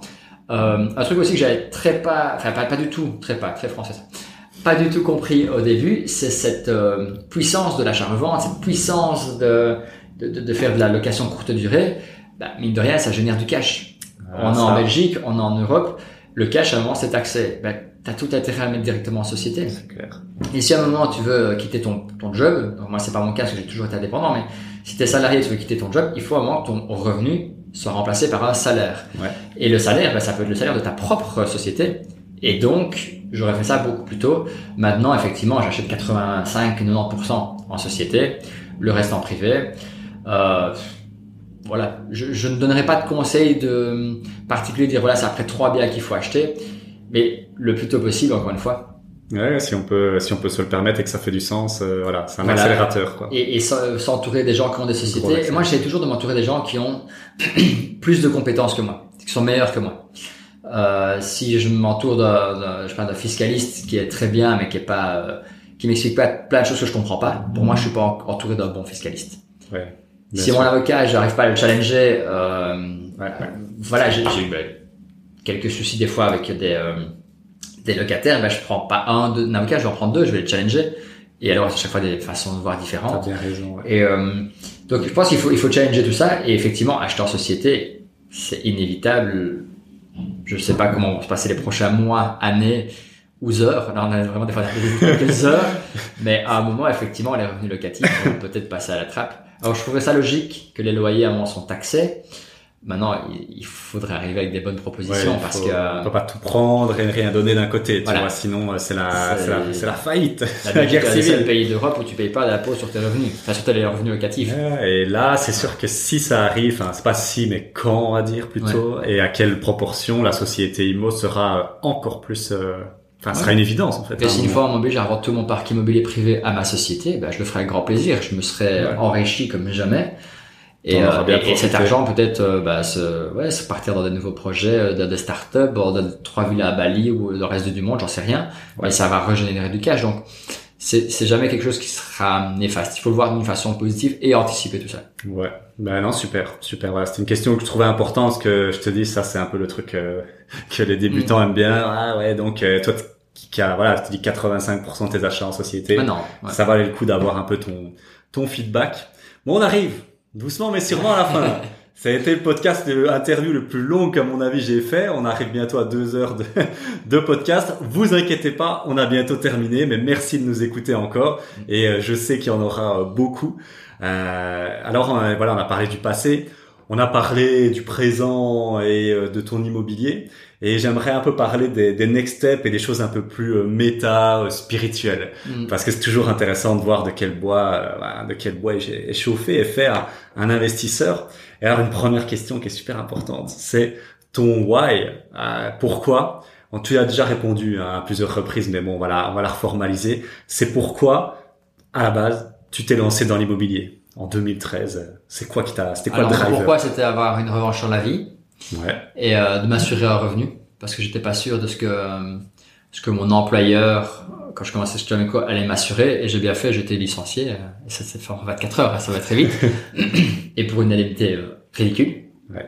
euh, donc c'était plus pour m'assurer un revenu et être certain de ne manquer de rien. Et alors plus jeune comme mes parents ont toujours dit maintenant tu peux pas acheter ça on n'a pas les moyens de ça je me suis toujours posé la question et quand je vois des enfants maintenant on leur répond ça il faut leur expliquer pourquoi. Pourquoi est-ce qu'on va pas acheter ce qu'on veut? Qu'est-ce qui nous empêche d'acheter ce qu'on veut? Alors, l'argent, c'est la première réponse. Mais qu'est-ce qui t'empêche de générer de l'argent pour acheter ce que tu veux? Et je pense que ça vient de mes parents de m'avoir souvent répété, bah non, on peut pas, parce qu'on n'a pas les moyens, non, on peut pas acheter ça. Parce que quand t'es petit, tu veux acheter tout, tu vas dans un magasin de bonbons, tu vas acheter tous les bonbons. Le, manque, bah non, tu peux acheter que pour 5 francs ou 20 francs de bonbons à l'époque. Euh, bah pourquoi, pourquoi, pourquoi? Euh, Et là, voilà, mon pourquoi, c'est d'arriver à un moment à me dire, je peux m'offrir ce que je veux en restant tout à fait euh, allez, clair avec ma, civilisation et, et, les pieds sur terre, mais j'ai pas à me dire ah j'ai envie de faire un truc. Malheureusement, je peux pas. Ouais, ouais, ok. Ouais, donc, donc pourquoi c'est vraiment d'avoir une revanche sur la vie et euh, de, de on n'a qu'une vie, quoi, bordel. Donc si je fais pas tout ce que j'ai envie de faire dans cette vie-ci, je la ferai pas dans les suivantes. C'est clair. C'est clair. Non, non, mais c'est c'est super et je suis tout à fait d'accord avec ça. Et un peu en lien avec ça, c'est euh, donc bah t'as déjà acquis, enfin réalisé un parcours euh, incroyable. C'est pour ça qu'on en discute ici pendant le podcast. Et c'est quoi la vision? Parce que je sais pas combien t'as de biens immobiliers là, mais voilà. je sais pas. Bali, euh, voilà, tu fais plein de projets et tout. Tu me parlais que tu seras un gros projet là bientôt. Et c'est quoi la vision? C'est quoi le Est-ce qu'il y a un endpoint, un, un point final? Ou euh, c'est quoi que tu veux euh, atteindre? Est-ce que tu as un chiffre en tête? C'est quoi le, but final là? Alors j'ai plus le chiffre en tête parce que le chiffre en tête je l'avais pour mes 30 ans et il a été euh, multiplié. Donc c'est ça où je suis très heureux de ce que j'ai, de ce que j'ai mis en place. Et euh, souvent on me demande ouais mais la, comme tu dis c'est quoi la suite? Ben, en fait c'est continuer ce que je fais là j'aime bien. Peut-être qu'un jour je vais arrêter les coachings, peut-être qu'un jour je ferai euh, qu'un séminaire, peut-être qu'un jour je voilà, pour l'instant, je fais de la télé, je sais que c'est pas un truc qui va durer. Peut-être qu'un jour, tu me verras, euh, je sais pas, sur un, autre format. Je vais me laisser guider par ce que j'aime faire. Mais là, il y a plein de choses qui sont, il y a plein de projets qui sont en cours, mais il n'y en a pas où je peux dire, ah oui, ça c'est un truc en particulier que tout arrive, tout se passe super bien, tout ce que j'ai pas à faire, je le fais pas. Et ça, ça le, le plus gros luxe que je peux offrir pour l'instant, c'est pas de m'acheter une Rolex, pas du tout, c'est de me dire, ok, si j'ai pas à le faire, je le fais pas. Ouais. Euh, donc ouais, il y a encore plein de beaux projets qui qui arrivent, que, que je mets en place seul, des fois en association, des fois avec des participants. Euh, il y a plein de choses, mais continue. Ouais, si ça continue comme maintenant, je suis très heureux. Ok, donc il n'y a pas un, allez, un truc euh, inscrit dans le marbre, dans 10 ans, je veux euh, X millions. J'ai, en fait, je l'ai pas fait, et euh, parce que je n'ai pas ressenti le besoin. Et j'ai peur que ce genre de, de personnes qui, qui fonctionnent... Dès que t'es arrivé ton objectif, quel est ton intérêt de remettre un gros derrière C'est une catastrophe. À pas te remettre, ouais, je te remettre en pression, te remettre... Ça peut être ultra néfaste. Moi, j'ai pas à mourir à 55 ans d'un arrêt cardiaque parce que j'ai refait, refait, refait des projets. Là, j'essaie tout doucement de lever le pied, mais pas en faisant moins de projets, en les faisant mieux ou en y consacrant une énergie différente. Ouais. Mais euh, non, je pense que se mettre un beau projet, alors je sais heureusement arrivé à mes 30 ans, ça aurait pu être à 45 ans, il n'y a pas d'âge pour se mettre un projet, mais quand on y arrivait, je personnellement ne comprends pas cet intérêt, c'est dire, ah ok, je m'étais fixé 5000, par mois je veux fixer maintenant 10. Ben fixe-toi directement 10. Ouais, bien sûr. Et si t'es au 10 et t'arrives au 15, c'est bien, mais c'est les 10 qui étaient génial. Les 15, ce n'est qu'accessoire, c'est du, c'est du plus. Ouais, ouais, c'est du plus. Non, ok, bah, super, euh, super intéressant. Et autre question, bah, un peu liée dans cette dynamique, c'est, euh, est-ce que tout ça, toute cette aventure, tous ces, ces méandres là pendant 11 ans, est-ce que ça t'a rendu heureux? Ah, carrément. Carrément. Carrément. Sans hésiter, là. Ah, carrément, ça, ça, ça a changé. J'ai fait en sorte de changer ma vie les gens que je rencontre changent ma vie et pas que positivement. Je suis pas dans un monde de bisounours. Il y a beaucoup de gens euh, que j'ai connus au début que j'ai écarté de ma vie euh, volontairement parce que ils m'apportaient rien égoïstement.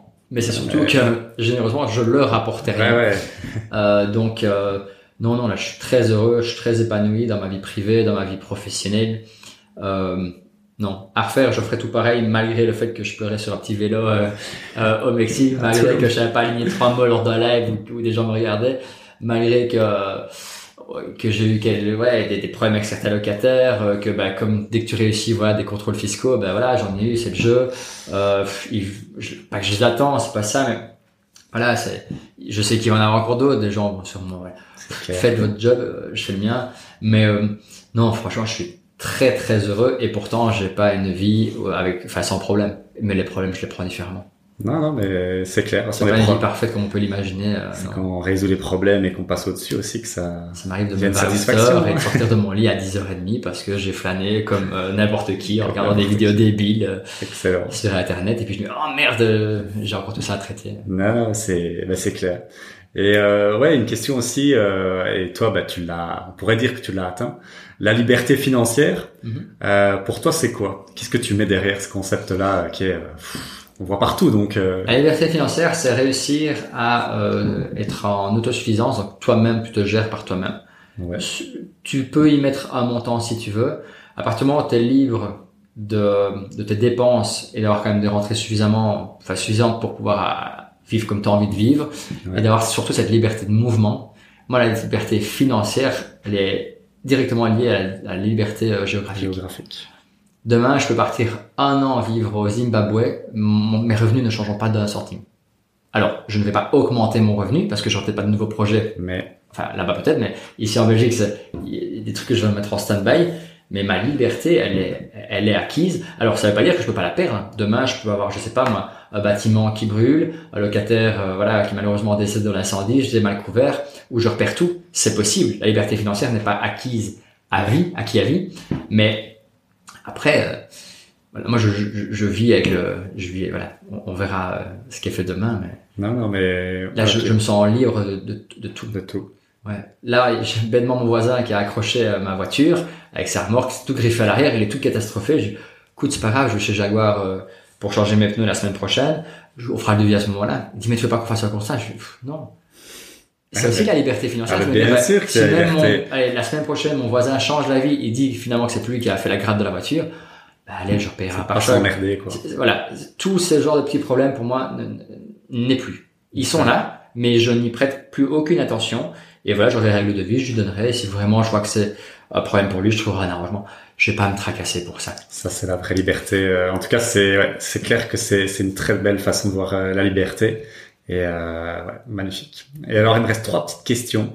Une question qui euh, que Sandrine m'avait soufflé, et on mm. verra si si tu qu'est-ce que tu vas y répondre. C'est est-ce que bon, je pense qu'on est tous à peu près d'accord que euh, la société et euh, l'éducation pour les jeunes, c'est pas vraiment le top au niveau de l'éducation financière. C'est même une, un merdier sans nom, ça ressemble à rien.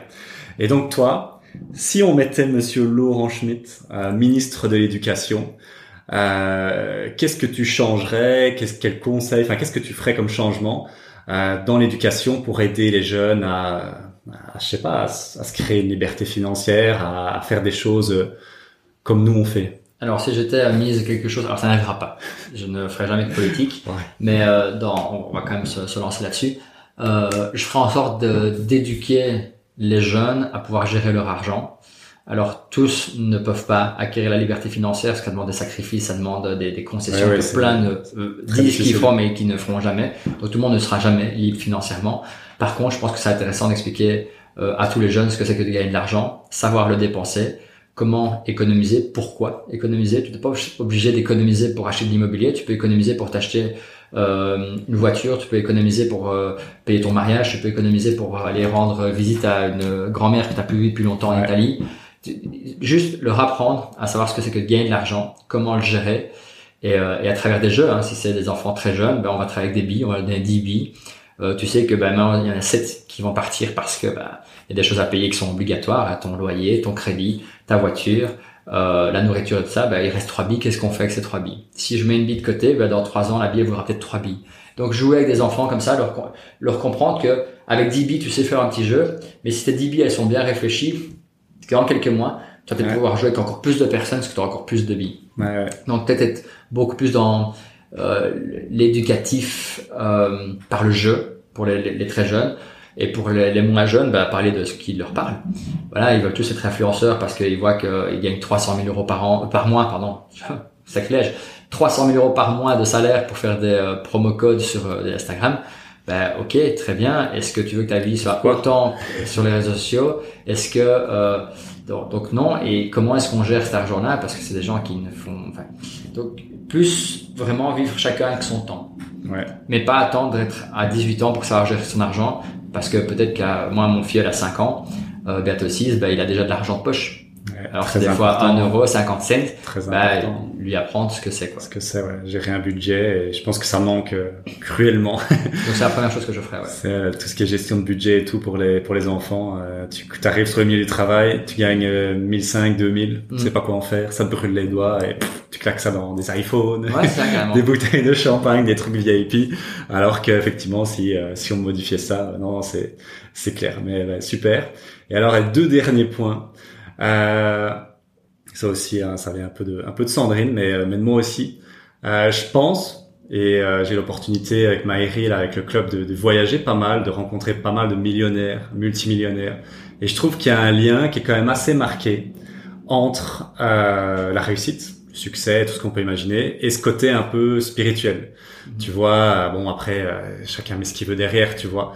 Mais est-ce que toi, euh, dans ta vie, t'as as de la spiritualité, il y a des choses qui t'inspirent, peut-être méditation, des choses pareilles, de visualisation, ou c'est pas du tout quelque chose qui te parle, ce côté euh, spiritualité, euh, t'as jamais... Euh... Personnellement, pas du tout.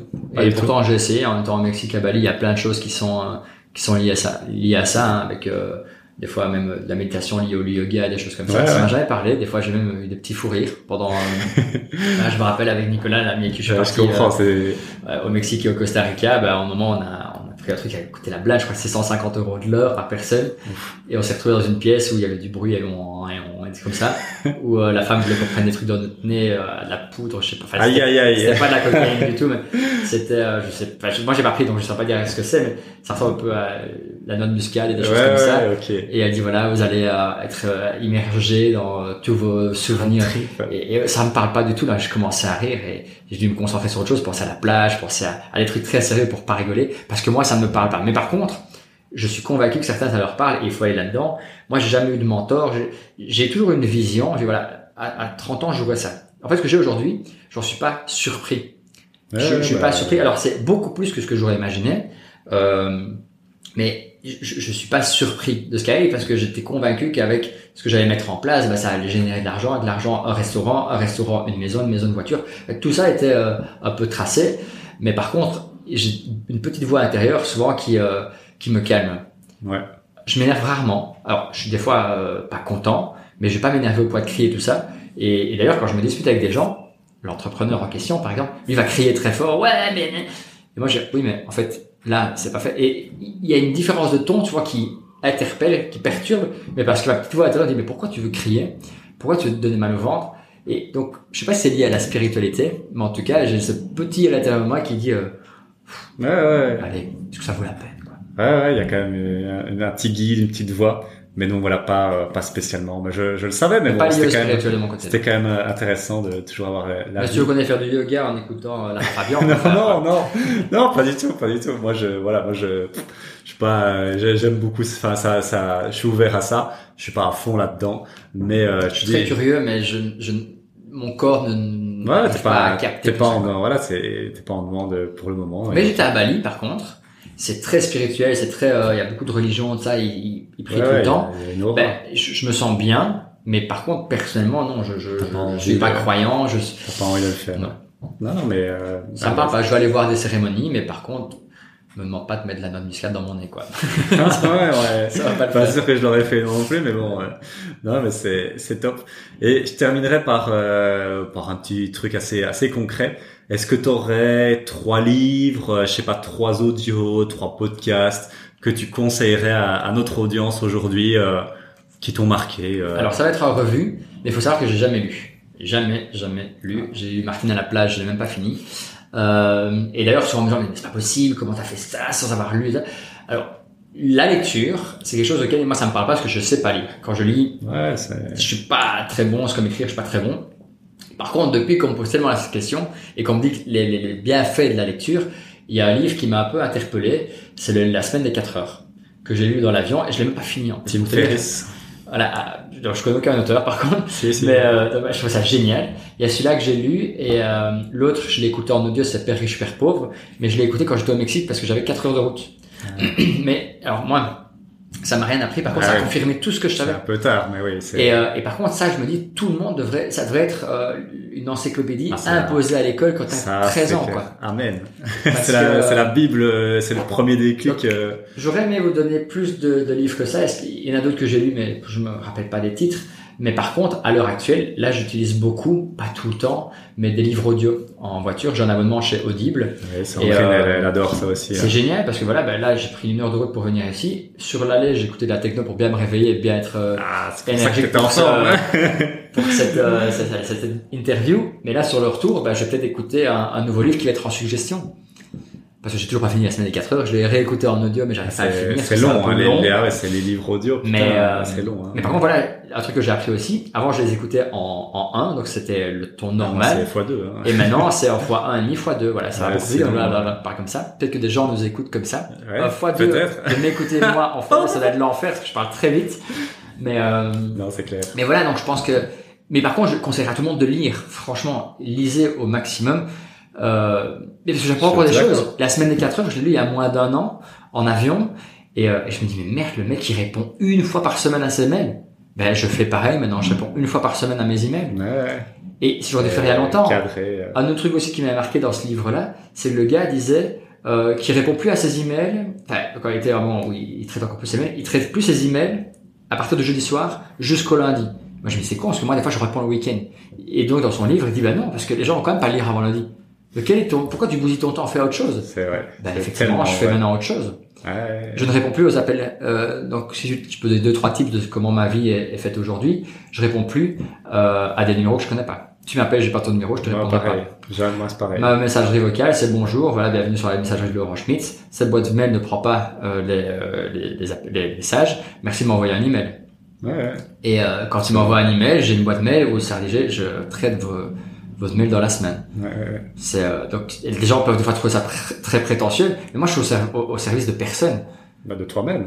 de moi-même. Et... si c'est urgent, tu vas m'appeler. Si on se connaît, c'est que je réponds. Si c'est même urgent de Il n'y a pas de raison qu'on m'appelle. Non, mais moi je suis, je suis tout à fait d'accord. Moi, je fais comme toi. Enfin, tous les matins, euh, même euh, après, ça limite c'est encore pire. Moi, de 9h à midi, je mets mode avion et basta. Ah ouais, c'est pas mal. Ça. Ne pas me faire chier. Je bosse euh, sur le club ou sur d'autres choses. Et au moins, on n'est pas distrait par les conneries, tu vois, des, des, des bêtises, des mails et tout. Mais ça va être beaucoup plus productif. Donc, c'est ce genre de livre que je pourrais conseiller à des gens qui veulent une meilleure organisation. Après, j'ai pas appliqué tous les conseils qui sont dans ce livre ah parce qu'il y en a vraiment beaucoup. Mais par contre, voilà, le fait de le réécouter en audio, je me suis dit, ah, mais c'est pas bête, ça. Ah, mais il y a ceci. Et puis, il y a des trucs que j'ai déjà mis en place. Et j'ai dit, ah, mais c'est pas bête, ça.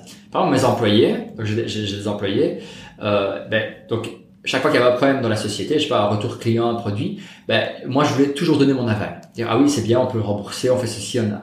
Là, maintenant, je dis, en dessous de 150 euros, on m'appelle pas, vous devez gérer ça en bon père de famille. c'est quoi bon père de famille? Donc, j'ai mis des process en place et ils répondent par eux-mêmes. Et puis je suis monté à 250 euros. En dessous de 250, on m'appelle pas. J'ai aucun produit qui coûte 250 en magasin. Rien. Ah ouais, Donc on m'appelle pas. Sauf si on prend un package, quoi, plein de trucs. Voilà, et les, trucs des fois on m'appelle, ah oui, client veut une facture. Ben, parce que je t'ai pas encore montré comment faire une facture. Ouais, des process. Euh. Et ça arrive deux fois par an, donc je vais pas prendre le temps de t'expliquer, ça me fera perdre, plus de temps. bien sûr. Mais c'est plein de process comme ça que les livres vont, vont, vont t'apprendre, c'est incroyable, quoi un gain de temps et on aspire le, savoir de quelqu'un et c'est moi j'adore hein, les livres. Et un livre, moi j'ai acheté quelques livres, bon maintenant c'est en audio, mais un livre ça ne se jette pas et ça se conserve pas non plus. Ah. Je vois pas l'intérêt d'avoir une belle grande bibliothèque, t'as déjà lu tous les livres, offre un livre à quelqu'un qui va t'en offrir un autre. C'est bien. Mais je fais pas partie de ces gens qui lisent un livre par semaine. Pas du tout, non, ce serait un gros mensonge et je ne veux pas mentir. mais c'est bien, hein. heureusement, heureusement, sinon ça aurait été dommage. Ben, euh, ben nickel. Alors on va on va clôturer. Ben, je vais te laisser euh, le, le, dernier mot et puis euh, voilà, je, je, conclurai. Mais euh, si tu as un dernier mot à dire à, à, notre audience qui nous écoute depuis maintenant deux heures quart, donc c'est quand même pas rien. Pas rien. Si tu as un mot pour eux, n'importe quoi, n'importe. Voilà, je te laisse. Ben alors, déjà un mot pour vous. Ben, merci d'avoir pris le temps d'écouter parce que c'est du temps que vous prenez sur votre journée. Alors si c'est en voiture, ben tant mieux, vous avez optimisé votre temps. Si c'est euh, à la place de regarder Netflix, ben tant mieux. J'espère que ça vous a un peu plus apporté. Euh, et là, je veux ben, remercier euh, Florent de m'avoir invité ici, Maëri avec tout ce que vous faites euh, ensemble et tout ça. Euh, moi, je trouve ça génial euh, ce qu'on met en place. Alors, il y a plein de gens qui vont nous critiquer sur les réseaux sociaux parce que c'est de l'arnaque, parce que euh, on s'est payé pour donner des conseils, parce que on fait des séminaires euh, qui sont pas gratuits, alors que d'autres euh, broquignoles qui commencent font des trucs gratuits et qui donc voilà. Merci à nous finalement de prendre de notre temps qui est de plus en plus précieux pour essayer d'éduquer et d'enrichir les autres. Euh, voilà, donc je suis très content d'être venu aujourd'hui euh, et d'avoir ce lien avec toi euh, particulièrement. Merci à l'audience de nous suivre parce que voilà, moi, il m'apporte beaucoup de choses, euh, clair. De, voilà, beaucoup de, de reconnaissance, de, de, choses que j'avais pas avant. Donc je prends, je prends, je prends. Ce sera peut-être qu'un temps, mais je prends, je prends, je prends. Euh, et voilà. Alors le meilleur conseil que je pourrais donner, ben maintenant, on passe à l'action. C'est bien beau d'écouter des mecs euh, qui font euh, des millions. C'est bien beau d'aller voir des gens qui réussissent. C'est bien beau euh, de lire 50 livres. Le fait de ne pas passer à l'action, ben, ça va faire que tu seras toujours dans le même canapé dans 15 ans parce que tu n'auras pas eu les moyens de le changer. Euh, donc voilà. Euh, joliment dit, bouge ton cul et tu y arriveras. et s'il faut on se rencontre, ce serait vraiment avec plaisir. Allez, ben magnifique. Ben écoute, euh, super, c'était un plaisir vraiment. Je pense que c'est une des interviews les plus longues que je vais faire de, de, dans les prochaines à, venir. Mais il y avait tellement de choses à dire. Je savais qu'avec toi, on allait euh, on avait passé beaucoup de choses en revue parce que tu as un parcours, euh, ouais, pas, pas piqué des verres, hein, depuis dix ans, mais voilà, avec l'étranger, avec les sociétés, enfin voilà, il y avait beaucoup de choses à dire. Ça a été un, plaisir, vraiment un, un, honneur aussi de pouvoir euh, t'interviewer. Merci pour ton temps et merci à vous qui nous avez écoutés euh, bah, pendant plus de deux heures. N'hésitez pas à nous mettre euh, bah voilà un petit like sur Spotify, 5 étoiles sur iTunes et si vous nous écoutez sur YouTube, mettez-nous un petit euh, qu'est-ce qu'il pourrait nous mettre comme commentaire? Un petit commentaire sympa et si c'est pas sympa. Non mais un, un, mot particulier pour prouver que ça fait 2h20 qui nous écoutent. Genre I love Laurent. Mettez I love Laurent dans les commentaires YouTube pour prouver que vous nous écoutez depuis 2h20. Merci à tous. C'était un plaisir, merci et à très bientôt. Ciao ciao. Merci d'avoir écouté cet épisode jusqu'au bout. Pour te remercier de ta motivation, moi je t'ai préparé une formation 100% gratuite et tiens-toi bien, le titre c'est 2000 euros par mois avec l'immobilier en Belgique, trois études de cas inattendues, une étude de cas sur la colocation, une étude de cas sur la location courte durée et une étude de cas immeuble de rapport mixte. Tout ça en Belgique, en Wallonie. Pour obtenir cette vidéo de formation, c'est très simple, tu cliques sur le lien en description et tu t'inscris. Voilà, on s'entend la semaine prochaine pour un nouvel épisode de PIB. À très bientôt. Ciao ciao.